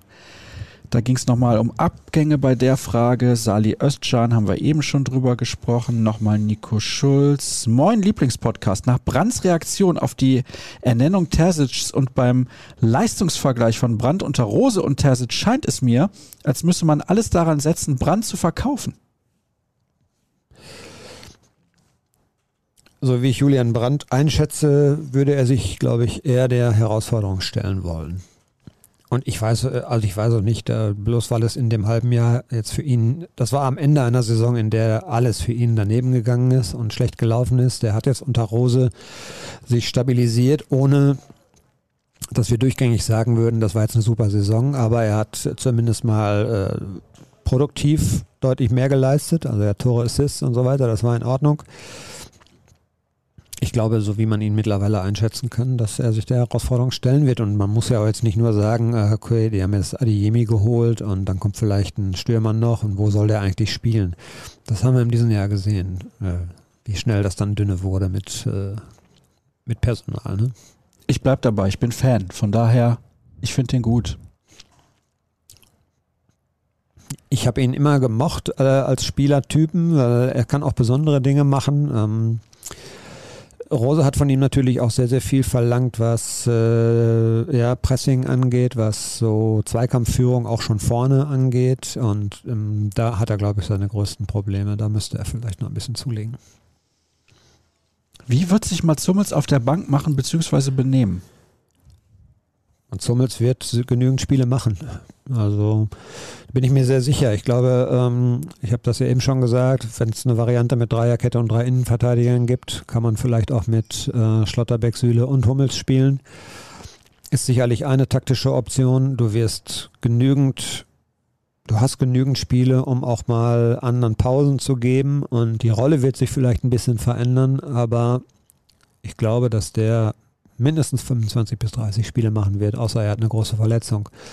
Und von daher darf er sich da als vollwertigen, das wäre ja auch, also wir reden über Mats Hummels, der hat immer noch Qualitäten. Ähm, der hat Erfahrung ohne Ende. Das ist was, was Schlotterbeck auf dem Niveau noch komplett abgeht. Das muss man mal ganz klar sagen. Und wer weiß, wie sich da eine Drucksituation auch mal irgendwann entwickelt. Also man sollte jetzt nicht bloß, weil Konkurrenz ist immer gut ist eigentlich immer gut. Und äh, ich glaube nicht, dass Mats Hummels sich irgendwie in Schneckenhaus verziehen wird. Und ganz im Gegenteil, das ist ein Typ, der streckt jetzt die Brust erst recht nach draußen. Und vielleicht motiviert ihn das noch sogar. Und das könnte ich mir zumindest gut vorstellen. Und bin sehr, sehr gespannt auf die Saison von ihm, aber wenn der Körper mitspielt, wird er sich, glaube ich, nochmal deutlich beweisen wollen und nochmal zeigen erleben wir mit der Rückkehr von Terzic auch die Rückkehr des In-Game-Coachings. Gefühlt hat Rose doch wenig bis gar nicht auf Umstellung oder Überlegenheit des Gegners wie Ajax, Leipzig, Leverkusen oder Rangers reagiert. Oder lag das am schmalen Kader beziehungsweise der Verletzungsmisere? Zum Teil ja, ähm, aber trotzdem glaube ich, wird Terzic ein Trainer sein, der deutlich mehr Einfluss nimmt. Das glaube ich auch. Kann Terzic ohne die Top-Individualisten Haaland und Sancho eine Mannschaft zum Erfolg führen? Ist er taktisch gut genug?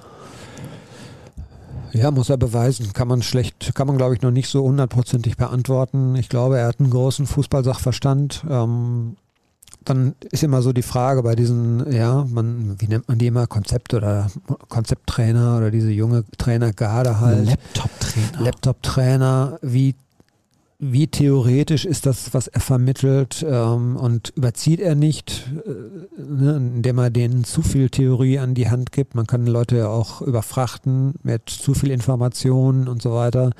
Da wird er, da wird er eine gute Balance finden müssen und ähm, ich glaube auch in so einer richtig kompletten Saison. Du fängst äh, am ersten Trainingstag an und ähm, wirst mit ganz vielen Sachen konfrontiert, aber du bist eben über eine sehr, sehr lange Zeit und du hast nicht dieses, äh, dieses von wegen, jetzt sind wir am Scheidepunkt, wir müssen jetzt die Champions League Qualifikation, die ist in Gefahr, die müssen wir sichern. Dann machst du vielleicht auch ein paar Sachen anders, als wenn du ein, äh, eine konzeptionelle Entwicklung in der Saison auch sehen willst. Also man kann da sehr darauf gespannt sein, wie er das machen wird und wie er sich dann auch schlägt und wie er eben auch reagiert auf diese Unwägbarkeiten, die du gar nicht planen kannst. Aber ähm, man traut ihm das zu. Und ich glaube, so was das reine Fachwissen und äh, die Akribie, mit der er Sachen macht, was das angeht, absolut hat er die Chance, da auch was Großes zu bewegen. Ne? Das denke ich auch. Wir haben noch viele Hörerfragen. Mal gucken. Wie schätzt ihr die Chance auf eine Vertragsverlängerung von Mokoko ein? Dazu hast du zwar eben schon was gesagt, ich möchte die Frage aber zu Ende vorlesen. Jetzt pass auf. Terzic und vor allem Gebhardt haben ja eine Verbindung zu ihm und ich würde wetten, dass er unter ihnen wieder wesentlich mehr spielen würde. Ich fände, es wäre ein kolossaler Fehler, unser größtes Talent seit Götze zu verlieren. Dann schreibt ein anderer Hörer, ist halt auch das dümmste Talent seit Götze. Boah. Ich habe nur vorgelesen. Ja. Also ich glaube nicht, dass Mario Götze dumm ist. Ich habe Mario Götze über lange Jahre ja nur noch kennengelernt. Ich glaube, der ist nicht so dumm. Ähm, der nächste schreibt, glaube Mokoko ist noch dümmer. Was ist denn da los, ja. liebe Leute?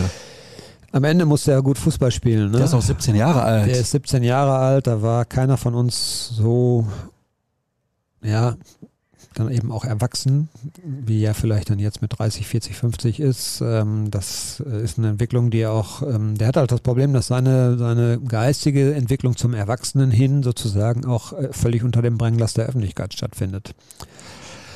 Ja, das, äh, das Glück hatten wir ja, was wir für Dummheiten gemacht haben in dem Alter, das mhm. hat ja keiner mitbekommen. Ja? Mhm. So ist es. Also die, zum anderen Thema habe ich ja was gesagt. Ich glaube, die Chancen dürften jetzt steigen und ähm, dass man den unbedingt im Verein halten möchte, glaube ich, äh, da gibt es auch keine zwei Meinungen und der Weg ist noch nicht zu Ende, glaube ich.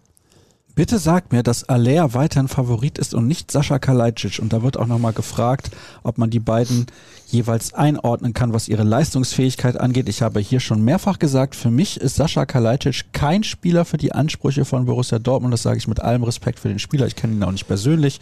Ich beziehe das rein auf die sportlichen Leistungen, die ich bislang sehen konnte. Wenn man die beiden vergleicht, ähm, gibt es dort gravierende Unterschiede, glaube ich, was, das, was die Druckresistenz auf hohem Niveau angeht, was Erfahrungswerte auf äh, hohem Niveau ja, Kalajdzic kennt es ja gar nicht, international zu spielen und ähm, dann auch unter dem, wie ich schon gerade gesagt habe, immer unter dem Druck der Öffentlichkeit. Das ist natürlich in einem Verein, wo du gegen den Abstieg spielst, nochmal wieder eine ganz andere Nummer, als wenn du in einem Verein spielst wie Borussia Dortmund. Ich glaube, dass das ein guter Spieler ist, aber ich glaube, für das, was man bekommt, ist er zu teuer. Und von daher glaube ich eigentlich eher nicht daran, dass äh, es bei ihm dann irgendwann sein wird. Meine erste Frage wäre, was ich meinem Friseur sagen muss, damit er mir eine genauso moderne und zeitlose Frisur zaubert wie Sascha. Ich weiß gar nicht, warum die immer alle so abgehen auf deine Frisur jetzt. Ja, ich kann da schlecht lästern, weil kann ja jeder auf meinen Kopf gucken. Ne? Sprich offen. Ja, Komm, nein, sag's. Ach Quatsch, nein, nein, nein. nein. Nee, ich finde, das hat sich ja so als Running Gag über die Monate jetzt oder Jahre schon immer weiter entwickelt. Gib doch mal den Namen deines äh, Friseurs Preis. Gaetano heißt er. Oder wechselst du? Nein, ich bin immer beim gleichen. Und hast ihm schon mal gesagt, dass es da Hörer gibt, die sagen, da muss dringend was Neues her? Ich habe ihm auch dieses Bild gezeigt von mir und dem Lego-Männchen. Und? Er fand es lustig. er fand es sehr, sehr lustig. Ich habe diese Frage gestern im Supermarkt gesehen, wo ich Heiko Wasser getroffen habe, an der wirklich? Wursttheke. Ja. Und Heiko sagte nur, ich habe Zeit. okay, also Aber wir werden vielleicht demnächst ein 25 Jahre Champions League Special aufzeichnen. Ja. Oh, schwieriges Müsste Wort, dann ja schon jetzt nächste Woche passieren, weil. Ja, so zeitnah machen wir es nicht. So. Wenn ich im Urlaub bin, läuft das dann. Ja. Damit ich auch den Urlaub machen kann. So. so. Und da habe ich mir gedacht, Mensch, das ist doch bestimmt spannend. Er war damals im Stadion. Mhm. Dann kann man bestimmt ein paar nette Geschichten erzählen. Privat aber, ne? Wahrscheinlich. Ja, hat ja damals schon für RTL gearbeitet, die übertragener Sender waren, darf man nicht vergessen. Okay. Mhm. Keine Ahnung, wie es war, aber ja, klar, er war nicht zum Arbeiten da, sondern privat. Und jetzt weiß ich gar nicht, warum ich das erzähle. Ach ja, da habe ich nämlich im Supermarkt von einem Kollegen diesen Tweet geschickt bekommen und habe mir sofort was gekauft, damit die Haare noch besser sitzen als ja. sonst. Ja. Volumen-Shampoo, oder? so, jetzt zur Frage. Spaß beiseite, schreibt ihr. Meint ihr, die Terzic-Verpflichtung wird nun auch Auswirkungen auf die weitere Kaderplanung haben? Beste Grüße vom, Achtung, Aldi-Äquator. Jetzt muss ich mal einmal husten. Mach ruhig. Ich habe hier jetzt ausgeschaltet. Es ist übrigens Leitung 2, weil du immer Leitung 2 bist. Da hilft es jetzt nichts, zum Beispiel hier bei Bluetooth auf auszuschalten. Ich habe jetzt panisch gerade eben den Knopf gesucht. Welcher, ja, warte, ist kein Problem. Ich kann aber jetzt mal kurz Applaus für den fast richtigen Knopf gedrückt einschalten. Ja, gut. So, wie war die Frage? Die Frage war, wo sich der Aldi-Äquator befindet. Nein, die Frage war, ob sich jetzt mit der Verpflichtung von Terzic nochmal die Kaderplanung irgendwie verändert. Ich glaube, dass wir auf der Zugangsseite schon sehr, sehr viel natürlich jetzt äh, abgewickelt äh, gesehen haben oder es ist schon viel abgewickelt worden, um das ein bisschen besser im Deutsch mal zu erzählen. Ähm, alles weitere wird davon abhängen, was auch äh, auf der Abgangsseite bewegt werden kann, denn man muss ein bisschen gegenfinanzieren. Ähm, der Bedarf ist aber trotzdem natürlich entdeckt und klar. Du brauchst äh, Linksverteidiger, würde ich mal sagen. Das ist, glaube ich, jetzt mittlerweile die oberste Priorität, äh, neben der Geschichte Stürmer natürlich. Und ähm, ich glaube, dann hätte Sebastian Kehl aber auch schon viel bewegt, wenn er das noch hinbekommt. Ich sehe gerade, wir haben noch so viele Fragen. Gottes Willen. Jetzt gucke ich mal relativ schnell durch. Habe nur eine Frage. Schaffen wir dieses Mal zehn Minuten Spökes? Nee, heute nicht tatsächlich. Haben wir nicht gemacht. Waren vier Minuten, glaube ich. Euer Podcast ist immer mein Highlight der Woche. Es macht einfach großen Spaß, euch zuzuhören. Hier meine Frage. Glaubt ihr, Terzic bekommt auch die nötige Zeit und Rückendeckung, langfristig etwas aufzubauen? Habe ich äh, eben, glaube ich, schon angerissen. Also das, was er ganz bestimmt, er hat sehr viel Rückhalt, er hat, glaube ich, sehr viel ähm, ja, Vertrauen, was auf jeden Fall seinen Start begleiten wird. Was er wirklich am wenigsten hat, ist Zeit. Denn ich glaube, dieses Langfristige im Profifußball hört dann sofort auf, wenn Erfolg ausbleibt. Das ist, Erfolg steht immer über allem und er muss diese Kombination gut hinbekommen. Ja, er muss also ähm, Ergebnisse erzielen und man muss irgendwann erkennen können, dass es in die richtige Richtung geht, neben den reinen Ergebnissen. Aber Ergebnisse müssen immer, immer da sein. Ja, also Borussia Dortmund kann sich das nicht so wie in dieser Saison. Das, das geht einfach nicht. Neun Niederlagen für eine Spitzenmannschaft oder 15 in allen Pflichtspielen, äh, Wettbewerben, das ist viel zu viel. Du musst am Anfang vor allem gucken, dass du den Laden hinten ein bisschen besser dicht bekommst. Damit hast du logischerweise weniger Gefahr, Spiele zu verlieren. Das wird, glaube ich, so die vordringlichste Geschichte sein. Und der ganze Rest muss peu à peu im laufenden Betrieb mit weiterentwickelt werden. Ich muss jetzt ein bisschen sortieren. Eine Stunde, sechs Minuten ungefähr sprechen wir schon miteinander. Deswegen muss ich ein wenig sortieren. Es hilft nichts. Auf welche RN-Formate dürfen wir uns in der neuen Saison freuen? Podcast mit Fans. Ja, das wollen wir wieder machen. Ja. Das werden wir definitiv nach der Sommerpause. Sollten wir relativ schnell nehmen. machen, bevor es dann wieder in den Herbst geht. Ah, hör bloß auf. Ja, genau. Nun gut, aber das werden wir in Angriff nehmen. Ja. Gar keine Frage. Warum gelten Transferphasen nicht für Trainer? Ja, das ist eine gute Frage. Keine Ahnung. Oh, das wäre hochspannend. Da müsstest du ja immer den Assistenten dann zum Chef machen, geht ja gar nicht anders. Ja. Matthias Ginter begründete im Fan-Podcast die fehlende Leistung unter anderem mit negativen Einflüssen der Nebenschauplätze hatte der BVB zu wenig Ruhe, um ordentlich zu arbeiten. Sprich, Themen Team Holland, Zweier, Cup-Trikot, Pongracic. Also Matthias Ginter hat sich zu Borussia Dortmunds vergangener Saison geäußert oder zu der Zeit, wo er in Dortmund war? Ich nehme mal an, zu der Zeit, wo er in Dortmund war, ja. Weil dann passt die Anschlussgeschichte mit Haaland und so weiter ja nicht. Und naja, das sind natürlich jetzt Sachen, die der Hörer dann eingebracht hat. Ach so, ja. Ja, also Ginters Zeit in Dortmund war ja äh, geprägt durch diesen neun, dieses neun Sekunden Gegentor in seinem allerersten Spiel, glaube ich, ne? Gegen Leverkusen war das, meine ich. Nach neun Sekunden, ich glaube, hat es dann schon geklingelt und er sah nicht gut aus bei dem Gegentor. Der kam in einem, äh, der kam in eine Mannschaft, glaube ich, die, das war dann in Folge der WM 2014 unglaublich schwierig für Klopp damals, das zu koordinieren. Es gab aber auch schon so ein paar Abnutzungserscheinungen, glaube ich, ähm, was, was den Trainer und ähm, die Zusammenarbeit mit einigen Spielern anging. Es zerfiel so ein bisschen diese, diese Mannschaft, die 2010, äh, 2011, 2012 die beiden Titel geholt hat und die einfach, glaube ich, so eine, so eine ganz spezielle Verbindung hatte, diese Gruppe. Weißt du, was mir da aufgefallen ist? Es gab jetzt ein Videointerview von Marcel Schmelzer, geführt auf dem Phoenixsee, wo er da mit Nobby Dickel so im Boot sitzt. Und da sagte er, das wäre so besonders gewesen, weil sie damals alle Freunde waren. Ja. Die waren ja auch alle ähnlich alt. Kommt ja auch genau, noch dazu. das ist diese berühmte goldene 88er Generation oder 88er Jahrgang. Ähm, und das zerfiel ja so ein bisschen dann erstmal angefangen mit, mit Götze, der zu Bayern ging. Ein Jahr später kam dann, äh, das war dann 2014, kam dann Lewandowski. Der, äh, Nuri Schein ist vorher auch, auch schon gegangen. Ging. Nuri war vorher gegangen. Kagawa. Kagawa zu Manchester.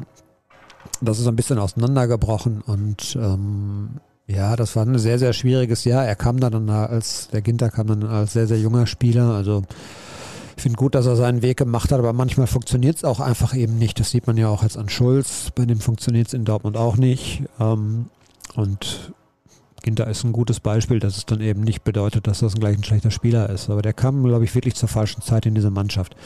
Und diese Anschlussgeschichte mit, ja, wir hatten tausend Nebenschausplätze, das ist das Problem.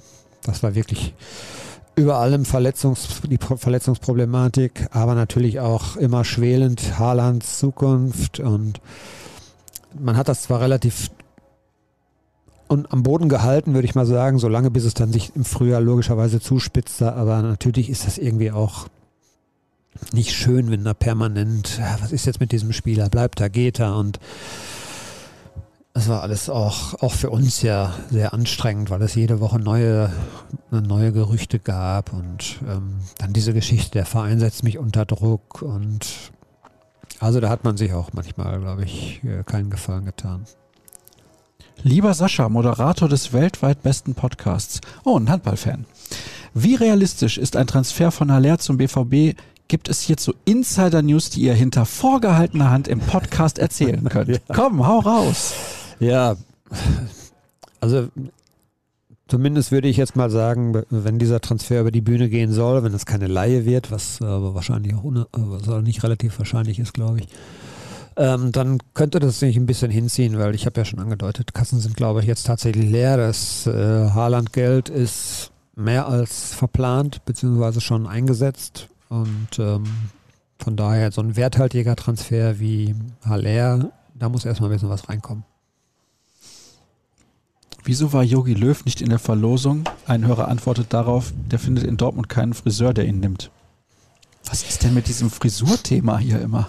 Also ich glaube tatsächlich, dass Yogi äh, Löw jetzt nicht, nicht in Frage kommt, weil er als Typ einfach nicht ins, in, dieses, in diesen Verein passt.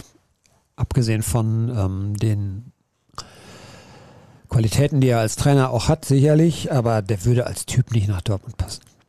Und ich kann mir keine, ich kann, kann mir jetzt ehrlich gesagt keine Zusammenarbeit zwischen Achim Watzke und Jürgen Löw vorstellen. Noch weniger, jetzt ist Michael Zorg nicht mehr da demnächst. Ähm, das wäre gar nicht, glaube ich, gegangen.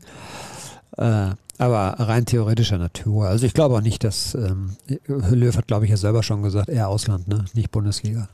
Mal ganz ehrlich, Dirk. Warum lässt das nicht einfach komplett?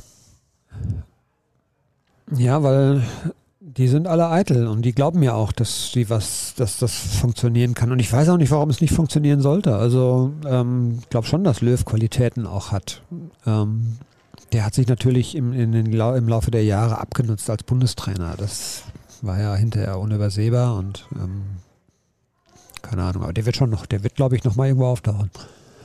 2016 nach der Europameisterschaft in Frankreich hätte er zurücktreten sollen diesen richtigen Zeitpunkt zu erkennen, das ist ja immer die, ist ja immer die Kunst. Ja? Also äh, wer weiß, ob es nicht besser gewesen wäre, wenn Mats Hummels jetzt im Sommer gesagt hätte, ich äh, lasse es, mein Körper spielt auch nicht mehr so mit. Nein, der glaubt, er kann noch mal. Wenn er Pech hat, spielt der Körper überhaupt nicht mit. Warum hat Marcel Schmelzer nicht vor einem Jahr gesagt, das war's? Weil er natürlich immer wieder gehofft hat, dass er nochmal Anschluss findet. Nicht in Dortmund, aber woanders die machen das halt auch zu gerne und das gibt ihnen ja auch eine gewisse Struktur. Und wenn du dann ins Nichts fällt sozusagen, weil du auf einmal noch mehr Zeit hast. Weil selbst dieses, diese paar Stunden am Tag Training und Pflege und so weiter und ein paar Termine, die man noch wahrnimmt, wenn das auch noch wieder wegfällt, dann fallen auch viele in ein Loch und das ist ja auch eine, du kommst komplett aus dem, aus dem Fokus der Öffentlichkeit raus. Das ist für viele natürlich auch dieses Glamour-mäßige, das mögen manche ja auch. Schmelzer jetzt würde ich mal sagen, hätte gut darauf verzichten können, aber ja, du musst gucken, du bist nur einmal Profi und wenn die Zeit vorbei ist, deshalb schieben so viele das so lange wie möglich hinaus. Kann ich verstehen. Ja, nee, wirklich. Das, ich hab, das hätte ich jetzt so oder so interpretieren können. Hast du deine Karriere auch künstlich in die Länge gezogen? Nein, überhaupt nicht. Ich habe, äh, nachdem ich dann angefangen habe, journalistisch zu arbeiten, relativ schnell erkannt, dass das mit Sonntags nicht funktioniert. Und ich habe nicht weitergespielt, weil ich dann damit das natürlich immer auf irgendwelchen Fußballplätzen selber war. Das hätte theoretisch ja noch funktioniert auf dem Niveau. Ähm, aber da gab es dann auch die, den Fall, dass ich in der Mannschaft gespielt habe. Wir waren, glaube ich, abgestiegen in der Saison oder haben uns soeben gerettet und so ein bisschen auseinandergebrochen, die Mannschaft. Und Nee, für mich war das kein Thema. Ich habe dann mit Haut und Haaren gesagt, das ist mein Ding, das ist ja auch meine berufliche Zukunft und dann machst du das. Und ähm, ich habe schon recht früh, glaube ich, mit 29 oder so. Was ging dir damals beim Abstieg durch den Kopf? Nein, das musste ich jetzt sagen, weil ich habe mich gestern über eine Frage aufgeregt. Ich habe die Relegation ja geguckt, Dresden ja. gegen Kaiserslautern und gefühlt jeder Spieler wurde danach gefragt, was geht ihnen gerade durch den Kopf? Das ist so eine typische Reporterfrage, ne? Ja, dann lass sie doch einfach. ja, dann müsste man, Frage. also ich finde, dass man diese Feldinterviews sowieso lassen könnte, weil ähm, da sind ja die wenigsten, die gerade so, wenn es hochemotional wird, was will man denn erwarten? Was sollen die denn da sagen in dem Moment? Aber auf der anderen Seite willst du natürlich als Journalist oder als, als Fragesteller versuchen, irgendwas rauszukitzeln und hoffst auf den, äh, so, die super Ausnahme, dass dann wirklich was Geiles äh, über den Äther kommt. Weißt du, was vielleicht da mal eine Idee wäre oder ein Ansatz? Nicht nur Fragen zu stellen, sondern ein Gespräch zu entwickeln. Ja, ja. Und das, das sind immer nur Fragen. Kunst beim Interview, die Fragen, die man natürlich bereitet man sich auf Interviews vor, aber sich dann auf den Gesprächspartner einzulassen, das ist die große Kunst in Interviews. Vielleicht einfach mal zuhören und nicht jede und Frage mal, schon vorher genau, im Kopf also haben. Einfach mal was weglassen und aber dem Gespräch folgen. Ne? Ist nur so eine Idee. Ja, das ist. Aber gut, ich reg mich wieder auf. Lass es. Sascha, mich würde deine persönliche Meinung zum Trainerwechsel interessieren. Was hältst du davon? Und was haltet ihr beide vom heutigen Video? Da haben wir eben schon drüber gesprochen. Laut meiner Timeline war das unterstützt von Tempo, Kleenex und anderen Marken, die wir hier einfügen können. ich finde den Trainerwechsel richtig. Das ist ein gutes Wort. Weil wenn man nicht überzeugt ist, wenn beide Seiten nicht davon überzeugt sind, dass das weiter eine gute Zusammenarbeit sein kann oder eine bessere werden kann als bislang, dann ist das, glaube ich, richtig, dass man sich trennt. Das ist ein gutes Wort, richtig. Ja, und diese, diese Emotionalität, das ist das Gute bei dieser Geschichte. Natürlich könnte man da jetzt wieder sagen, ja, da ist sehr viel Pathos reingelegt worden und klar, die Social Media Abteilung des Vereins hat das alles so schön inszeniert, aber ähm, ich glaube, in diesem Falle ist es tatsächlich, der hat das auch so ehrlich gemeint, wie er das gesagt hat. Das ist, glaube ich, tatsächlich bei Terzic so der Fall und von daher kann man jetzt sagen, ja gut, hat die Marketingabteilung gute Arbeit geleistet oder Social Media Abteilung ähm, und das muss man alles mal mit ein bisschen Distanz auch sehen. Aber der kam da sehr ehrlich rüber, weil er tatsächlich, glaube ich, so ist. Das ist wirklich, der ist ein Romantiker. Ist doch super. Ja. Passt doch zu diesem Verein wie die Faust aufs Auge. Absolut. Und ähm, ich hoffe, er wird nicht eingeholt von der Realität sozusagen. Das ist ja schon passiert in dem halben Jahr. Ja. Da musste er natürlich auch schon mal erkennen, dass äh, das alles nicht so reibungslos funktioniert. Das wusste er auch vorher wahrscheinlich schon oder er hat es geahnt. Also man will ihm ja wünschen, dass das alles gut funktioniert. Zwei Fragen noch. Eine, wer ist der Ton? Nee, wer ist der Ton? Wie ist der Ton? Was macht der Technikrucksack? Ja, es läuft heute, es läuft. Aber zwei richtige Fragen noch. Terzic hinterlässt eine Lücke als sportlicher Direktor. Kehls Rolle als Leiter der Lizenzspielerabteilung ist auch vakant. Gibt es Hinweise, ob die alte Struktur beibehalten werden soll? Und wenn ja, wer die Posten besetzen könnte? Ich glaube, das äh, ist tatsächlich dann jetzt das, die nächste Aufgabe, das zu entscheiden. Ähm, die Rolle von Sebastian Kehl. Er hat einen Assistenten bekommen, der allerdings anders als er selber ja gar nicht in der Öffentlichkeit auftauchen soll. Also da hat er sich ein bisschen Unterstützung geholt. Das ist aber ein Mensch, den wir im täglichen Geschäft sozusagen nicht erleben werden. Das ist tatsächlich Hintergrundarbeit, die ihn unterstützen soll. Und ob die Rolle von ähm, Terzic neu besetzt wird, glaube das ist tatsächlich noch in der, in der, in der Diskussion. Was meint ihr? War Terzic eine Kehl oder eher eine Watzke- und Sammerwahl? Oder gibt es diese Lager gar nicht? Nach außen gibt die Rose-Entlassung nicht wirklich ein gutes Bild ab, zum Beispiel in Bezug auf die Aussagen von Kehl beim Auswärtsspiel in Fürth oder im Doppelpass. Danke für den besten Podcast der Welt. Liebe Grüße aus der Schweiz. Ja, ich glaube, die, äh, die strikte Trennung so nach dem Motto den Daumen gesenkt haben, Watzke Sammer, Kehl hätte ihn gerne behalten. Ich glaube, das kannst du tatsächlich so nicht, äh, kann man glaube ich so nicht darstellen, war glaube ich tatsächlich so nicht. Äh, Kehl, ich habe das ja in unserem Sonderpodcast schon mal so angerissen, wenn man sich das nochmal anschaut, äh, was Kehl vor, Spiel, vor dem Spiel in Fürth gemacht hat, was er dann am Tag danach in Doppelpass gesagt hat. Ich habe mich damals schon sehr gewundert äh, über, ich, über seine Wortwahl vor dem Spiel und äh, habe ihm, kann ich mich erinnern, auch noch geschrieben, ja, das, das ist aber unglücklich formuliert. ähm, das hat er ja dann auch zugegeben, dass das unglücklich formuliert war. Aber war es das wirklich? Oder ist Sebastian Kehl nicht so schlau, dass er vielleicht auch mal ein kleines Zeichen setzen wollte, schon damals? Ähm, Aki Watzke hat, glaube ich, gesagt, ähm, so sinngemäß, dass natürlich das eine Teamentscheidung war. Und das äh, ist, glaube ich, faktisch auch so. Ähm, Kehl ist sehr stringent gewesen bislang in seinem Handeln. Und wenn in diesem Gespräch, wenn er da reingegangen sein sollte, ohne irgendeine Idee davon, dass es vielleicht am Ende des Gesprächs eine Trennung geben könnte, ähm, dann hat sich das wahrscheinlich im Laufe dieses Gesprächs aber dann auch geändert. Und ähm, ich glaube schon, dass er auch das Gefühl hatte, dass es vielleicht dann Sinn macht, diesen Schnitt zu vollziehen, weil der fiel ja deshalb nicht so schwer, weil man die Alternative eigentlich im Verein hatte. Also deshalb ist, glaube ich, insgesamt auch dann die Entscheidung äh, nicht nur der einen Seite, sprich Trainer, der hat ja nun auch deutlich gesagt, er hatte nicht das Gefühl, dass da Rückendeckung komplett wahr war und ähm, aber auch der anderen Seite nicht ganz so schwer gefallen, weil man eben eine gute Alternative parat hätte. Ich glaube, man hätte länger versucht, das zu retten wenn die Situation wie vor zwei Jahren oder so gewesen wäre und es hätte keine Alternative im, im Verein gegeben.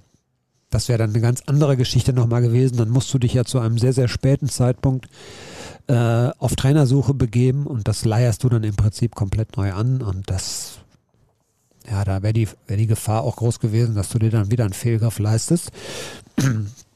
Ich glaube schon, dass man diesmal andere Voraussetzungen hatte und von daher kam es dann eben zu dieser Entscheidung. Ich glaube, wir haben jetzt nach einer Stunde 20 Minuten mehr oder weniger alle Hörerfragen beantwortet.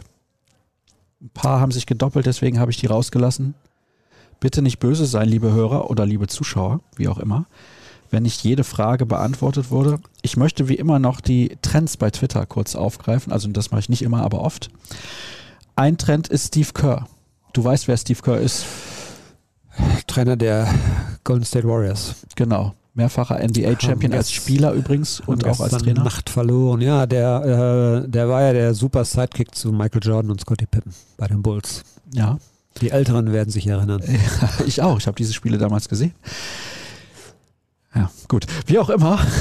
Jedenfalls hat er auf einer Pressekonferenz etwas gesagt zu dem Shooting in den USA, in Texas, was es gab. Mhm. Sie haben ja in Dallas gespielt, unweit dieses Shootings, wo ein 18-Jähriger, glaube ich, insgesamt 13 Menschen auf dem Gewissen hat. Und er hat gefordert, dass die Senatoren in den 50 US-Bundesstaaten jetzt mal ein bisschen aus dem Arsch kommen aber es wird schwierig. Jedenfalls sollte man sich dieses Video angucken. Das macht äh, bei den sozialen Kanälen oder auf den sozialen Kanälen besser gesagt die Runde. Sehr emotional, was er da sagt. Und am Ende sagt er, ich habe keinen Bock mehr. Es geht mir richtig auf den Sack, steht auf und geht. Er hat auch 0,0 über das Spiel gesprochen, sondern hat einfach nur angefangen, sich dazu zu äußern. Und das ist keine gute Sache, wenn gefühlt jeder einfach eine Waffe kaufen kann. Ja, die Diskussion flammt immer wieder auf, wenn solche Sachen passieren. Leider passieren sie viel zu regelmäßig in Amerika und die Waffenlobby hat allerdings da so viel Einfluss, tun sich dann auch ein paar unbelehrbare Senatoren wahrscheinlich sehr, sehr schwer damit. Also ich, ich finde es unglaublich. Man muss sich das mal vorstellen, ja. Und ähm, gerade durch Social Media ist, glaube ich, die, die Hemmschwelle sinkt immer weiter, weil man lässt sich da vielleicht auch ein bisschen anstacheln oder so. Und ja, es ist schrecklich. Also wirklich. Und ich kann nicht verstehen. regelmäßig, also, das ist das größte Problem. Also es ist ja. nicht nur alle zehn Jahre, ja, dass da mal eben, was passiert. Ist, äh, also wir haben das ja äh, selbst in Deutschland schon ein paar Mal erlebt. Ähm, das sind dann Gott sei Dank weiter immer noch große Ausnahmen, weil in Deutschland es eben auch nicht so leicht ist, an Waffen zu kommen. Ähm, aber wenn du nur einen Ausweis vorlegen musst oder schickst irgendeinen anderen, der macht das für dich, der ist dann schon 18 oder 21 oder was auch immer und dann hast du auf einmal als Teenie, wo gerade die Hormone sowieso verrückt spielen bei dir und ich glaube, da, wer selber mal sich dran zurückerinnert, da machst du ja auch nicht alle Sachen, die vernünftig sind und ja, das ist schon, aber das ist Amerika, ne? So schön dieses Land sein kann, aber das hat natürlich auch was äh, manche Geschichten angeht, sind die ja noch so dermaßen rückschrittlich. Das ist ja Wahnsinn. Es ist halt auch ein großes Land. Ja, das ist das Problem. Mit sehr Meinst vielen unterschiedlichen Charakteren bzw. Kulturen. Das darf man an der Stelle nicht vergessen. Das soll aber auch nichts entschuldigen. Wann kommst du aus dem Urlaub wieder, lieber Dirk? Ende Juni zum Trainingsstart bin ich wieder da. Das heißt, wenn du, also du gehst nächste Woche in Urlaub. Am 3. Am 3. bis zum 24. oder 25. oder sowas. Drei Wochen. Dann sehen wir uns erst im Juli wieder. Schrecklich. Ich sehe das Grinsen weil du, in deinem Gesicht. Weil du Ende Juni in Urlaub gehst, oder? Genau. Ja. Dann können wir schon ein bisschen was erzählen irgendwann darüber, welchen Eindruck das alles so macht, was der Edin auf die Beine stellt und äh, ob diese neue Mannschaft den Spaß macht, den wir uns ja alle von ihr erhoffen. Das bedeutet, wir müssen einen kompletten Monat aufeinander verzichten. Wirst du damit mental zurechtkommen? Wenn mir dann irgendwann die Seeluft um die Nase weht, werde ich das, glaube ich, tatsächlich verschmerzen können. Na gut, ich will nichts gesagt haben. Wann ist Bad Ragaz Trainingslager und fährst du hin? Ja, ich fahre tatsächlich hin. Äh, geplant 15. bis 23. Das könnte noch so ein bisschen schwanken um den einen oder anderen Tag, aber das macht Sinn eigentlich, wenn man sich dann so die Struktur anguckt. Das ist ein, der 15. ist, glaube ich, ein Freitag. Das haben sie im vergangenen Jahr so gemacht, bis zum Samstag der folgenden Woche da zu bleiben. Und dann hast du eine komplette Woche bis zum Start, bis zum DFB-Pokalspiel. Das ist immer so ungefähr der äh, Rhythmus, äh, den die den die Dortmunder da wählen. So. Die kommen meistens eine Woche vor dem ersten Pflichtspiel, kommen sie zurück. Ja, das geht dann wieder relativ fix. Wir haben eben darüber gesprochen. Das liegt an der WM in Katar im November bzw. Dezember. Und bis dahin ist auch mein Buch raus. Kommt jetzt nächste Woche raus. Also mein Buch. Ich verlege ein Buch. Die Autobiografie von Rolf Harald Fuhrmann, dem Reporter der Schmerzen.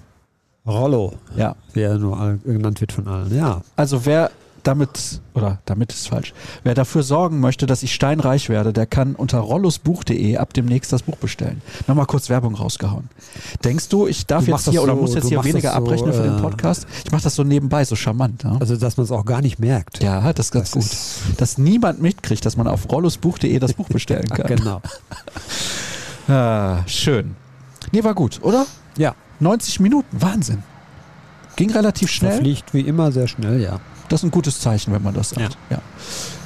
Ruhrnachrichten.de ist auch eine gute Adresse, wo ihr vorbeischauen könnt. Ihr könnt ein Plus-Abo abschließen, um unter anderem jeden Text von Dirk Krampe zu lesen. Und da gab es in der letzten Zeit einige, die sehr gut waren. Oh, danke. Ja, ich habe etliche gelesen. Ich dachte immer so, gegen Ende der Saison äh, fällt die Kurve so ein bisschen nach unten, weil da hat man tatsächlich das Gefühl, man hat schon alles geschrieben und äh, also für uns ist dann auch Saisonende ist dann immer auch willkommen, weil irgendwann musst du mal ein bisschen durchpusten und dann hast du mit neuen Spielern auch wieder andere Themen und so, das ist schon auch gut. Aber wenn du sagst, dass du da keinen qualitativen Unterschied erkennt, erkannt hast, war er entweder von vornherein auf einem niedrigen Niveau oder. Das hast du jetzt gesagt. Ja. Das hast du jetzt gesagt. Oder ich habe mich gut gehalten, ja. Ich denke, du hast dich ganz gut gehalten. Ich hoffe, ihr habt euch auch gut gehalten in dieser Sendung und habt bis zum Ende zugehört. Nächste Woche gibt es den nächsten Podcast, dann schon am Dienstag. Am Mittwoch habe ich keine Zeit. Bin ich in Berlin. Handball. Nein, Preisverleihung. Ich habe mit dem Kollegen David Döring zusammen ja, aus der Lokalsportrelation, ja, herzlichen Dank, den deutschen Lokalsportpreis gewonnen. Wir haben eine Geschichte gemacht über die Handballfrauen von Borussia Dortmund, die ja unter sehr skurrilen und kuriosen Umständen zum ersten Mal deutscher Meister geworden sind. Und das haben wir so multimedial ein bisschen dargestellt. Ist ganz nett geworden, glaube ich. Ja. Ob es jetzt einen Preis verdient hat, weiß ich nicht, das entscheiden ja andere, aber ich glaube, ist auf jeden Fall lesens- und sehens- und hörenswert. Also da gibt es alles, könnt ihr gerne mal reinschauen. Dramatisch, historisch, bittersüß ist der Titel. Mit Story. dem Geld fest in Urlaub. Das reicht nicht. Nee? Ich muss ja erstens mit David teilen. Ach so. und zweitens ist das Budget. Nee. Was gibt's da? 1000? 1500 Euro gibt es da durch zwei ja, 750 Euro. 750 Euro kann man aber schon mal Reicht für meinen Urlaub in diesem Sommer nicht im Ansatz aus. Was machst du? Ich äh, fahre nach Norwegen auf eine Kreuzfahrt. Ist wirklich? Ja. Kreuzfahrt? Ja, ja. Geht gar nicht.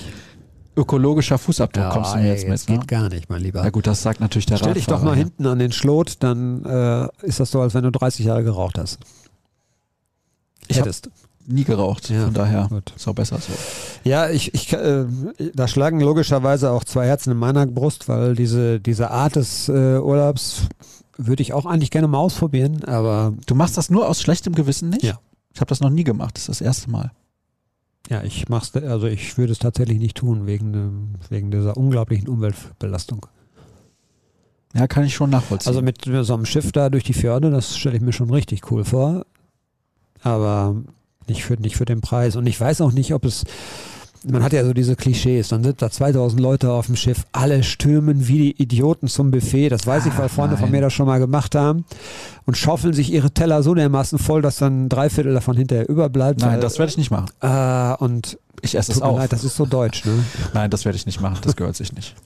ja. Man kann da den ganzen Tag essen, dann kann man sich auch ja. zwischendurch mal eine kleinere Portion holen, ich bitte dich. Und ja, nee, also mein Urlaub ist es nicht. Landschaftlich würde ich das gerne mal mitnehmen. Oh ja, ich war schon in Norwegen. Schönes Land. Ja, toll. Muss man wirklich sagen. Ich habe allerdings, das kann ich mal erzählen, weil wir jetzt gerade eher am Ende sind, ich will nicht den Appetit verderben, du musst ja noch frühstücken, aber ich habe eine gute Bekannte, die eine Norwegen-Kreuzfahrt gemacht hat und wirklich eine Woche lang nur über der Reling gehangen hat, weil das war leider ein sehr hoher Wellengang. Ah, ich glaube, das ist nicht das Problem. Sie war, glaube ich, auch im äh, Frühjahr, meine ich. Relativ Jeden Abend dann. fünf, sechs Gin Tonic, dann geht das schon. oh, seekrank, das wäre richtig mies. Ja. Ja, seekrank, ja. Wenn du dann, ja. Ich, ich weiß auch gar nicht, wie ich das verpacken würde, muss ich ehrlich sagen. Also. Ich bin bislang einmal mit der Fähre gefahren, drei Stunden von Norddänemark nach Südnorwegen, als Borussia Dortmund damals in der Europa League Qualifikation bei Otz BK gespielt hat. Ah. Das war wirklich, ja, das war wirklich schön. Das war eins der besten Europapokalspiele, was ich je mit, mit Das war fantastisch, habe, oder? Wir haben mitten zwischen den Norwegern gesessen und die haben, uns, die haben uns abgeknutscht, als sie, als sie dann in Führung lagen. Es war herrlich. Wir konnten eigentlich gar nicht mehr arbeiten, aber es hat Spaß gemacht. Stand 3-0 vor Ortsbk und der BVB hat 4-3 gewonnen. Ja, ja, gut, aber das war natürlich trotzdem eine Blamage. Da hat Roman Weidenfehler noch gepatzt und seinem Namen alle Ehre gemacht, wenn man ihn falsch schreibt. Castro eine sehr unglückliche äh, Premiere oh. als Rechtsverteidiger. ja, das stimmt.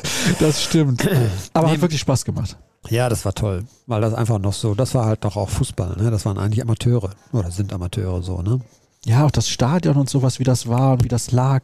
Also das hat mir richtig gut gefallen. Das war toll, ja. Und in Trondheim war ich auch schon bei der Handball-EM. Trondheim Rosenheim. Ja, genau. Da habe ich quasi, also die deutsche Mannschaft war direkt nebenan, also in diesem Komplex des Stadions im Mannschaftshotel. Konnte man aus den Räumen raus auf den Rasen gucken. Ganz nett eigentlich. Die Norweger machen viele gute Sachen im Sport. Sehr clever unterwegs. Aber haben natürlich auch ordentlich Kohle, muss man auch dazu sagen. Wir haben jetzt Hunger. Also ich, wie sieht es bei dir aus, Dirk? Ja, Mittagessen könnte langsam ja, mal. Alles klar, wir kümmern uns. Vielen Dank fürs Zuhören. Bitte folgt Dirk bei Twitter unter Dirk Krampe. Folgt mir unter Start, folgt rnbvb nächste Woche. Hören und sehen wir uns wieder. Tschüss zusammen. Schöne Sommerzeit. Tschüss.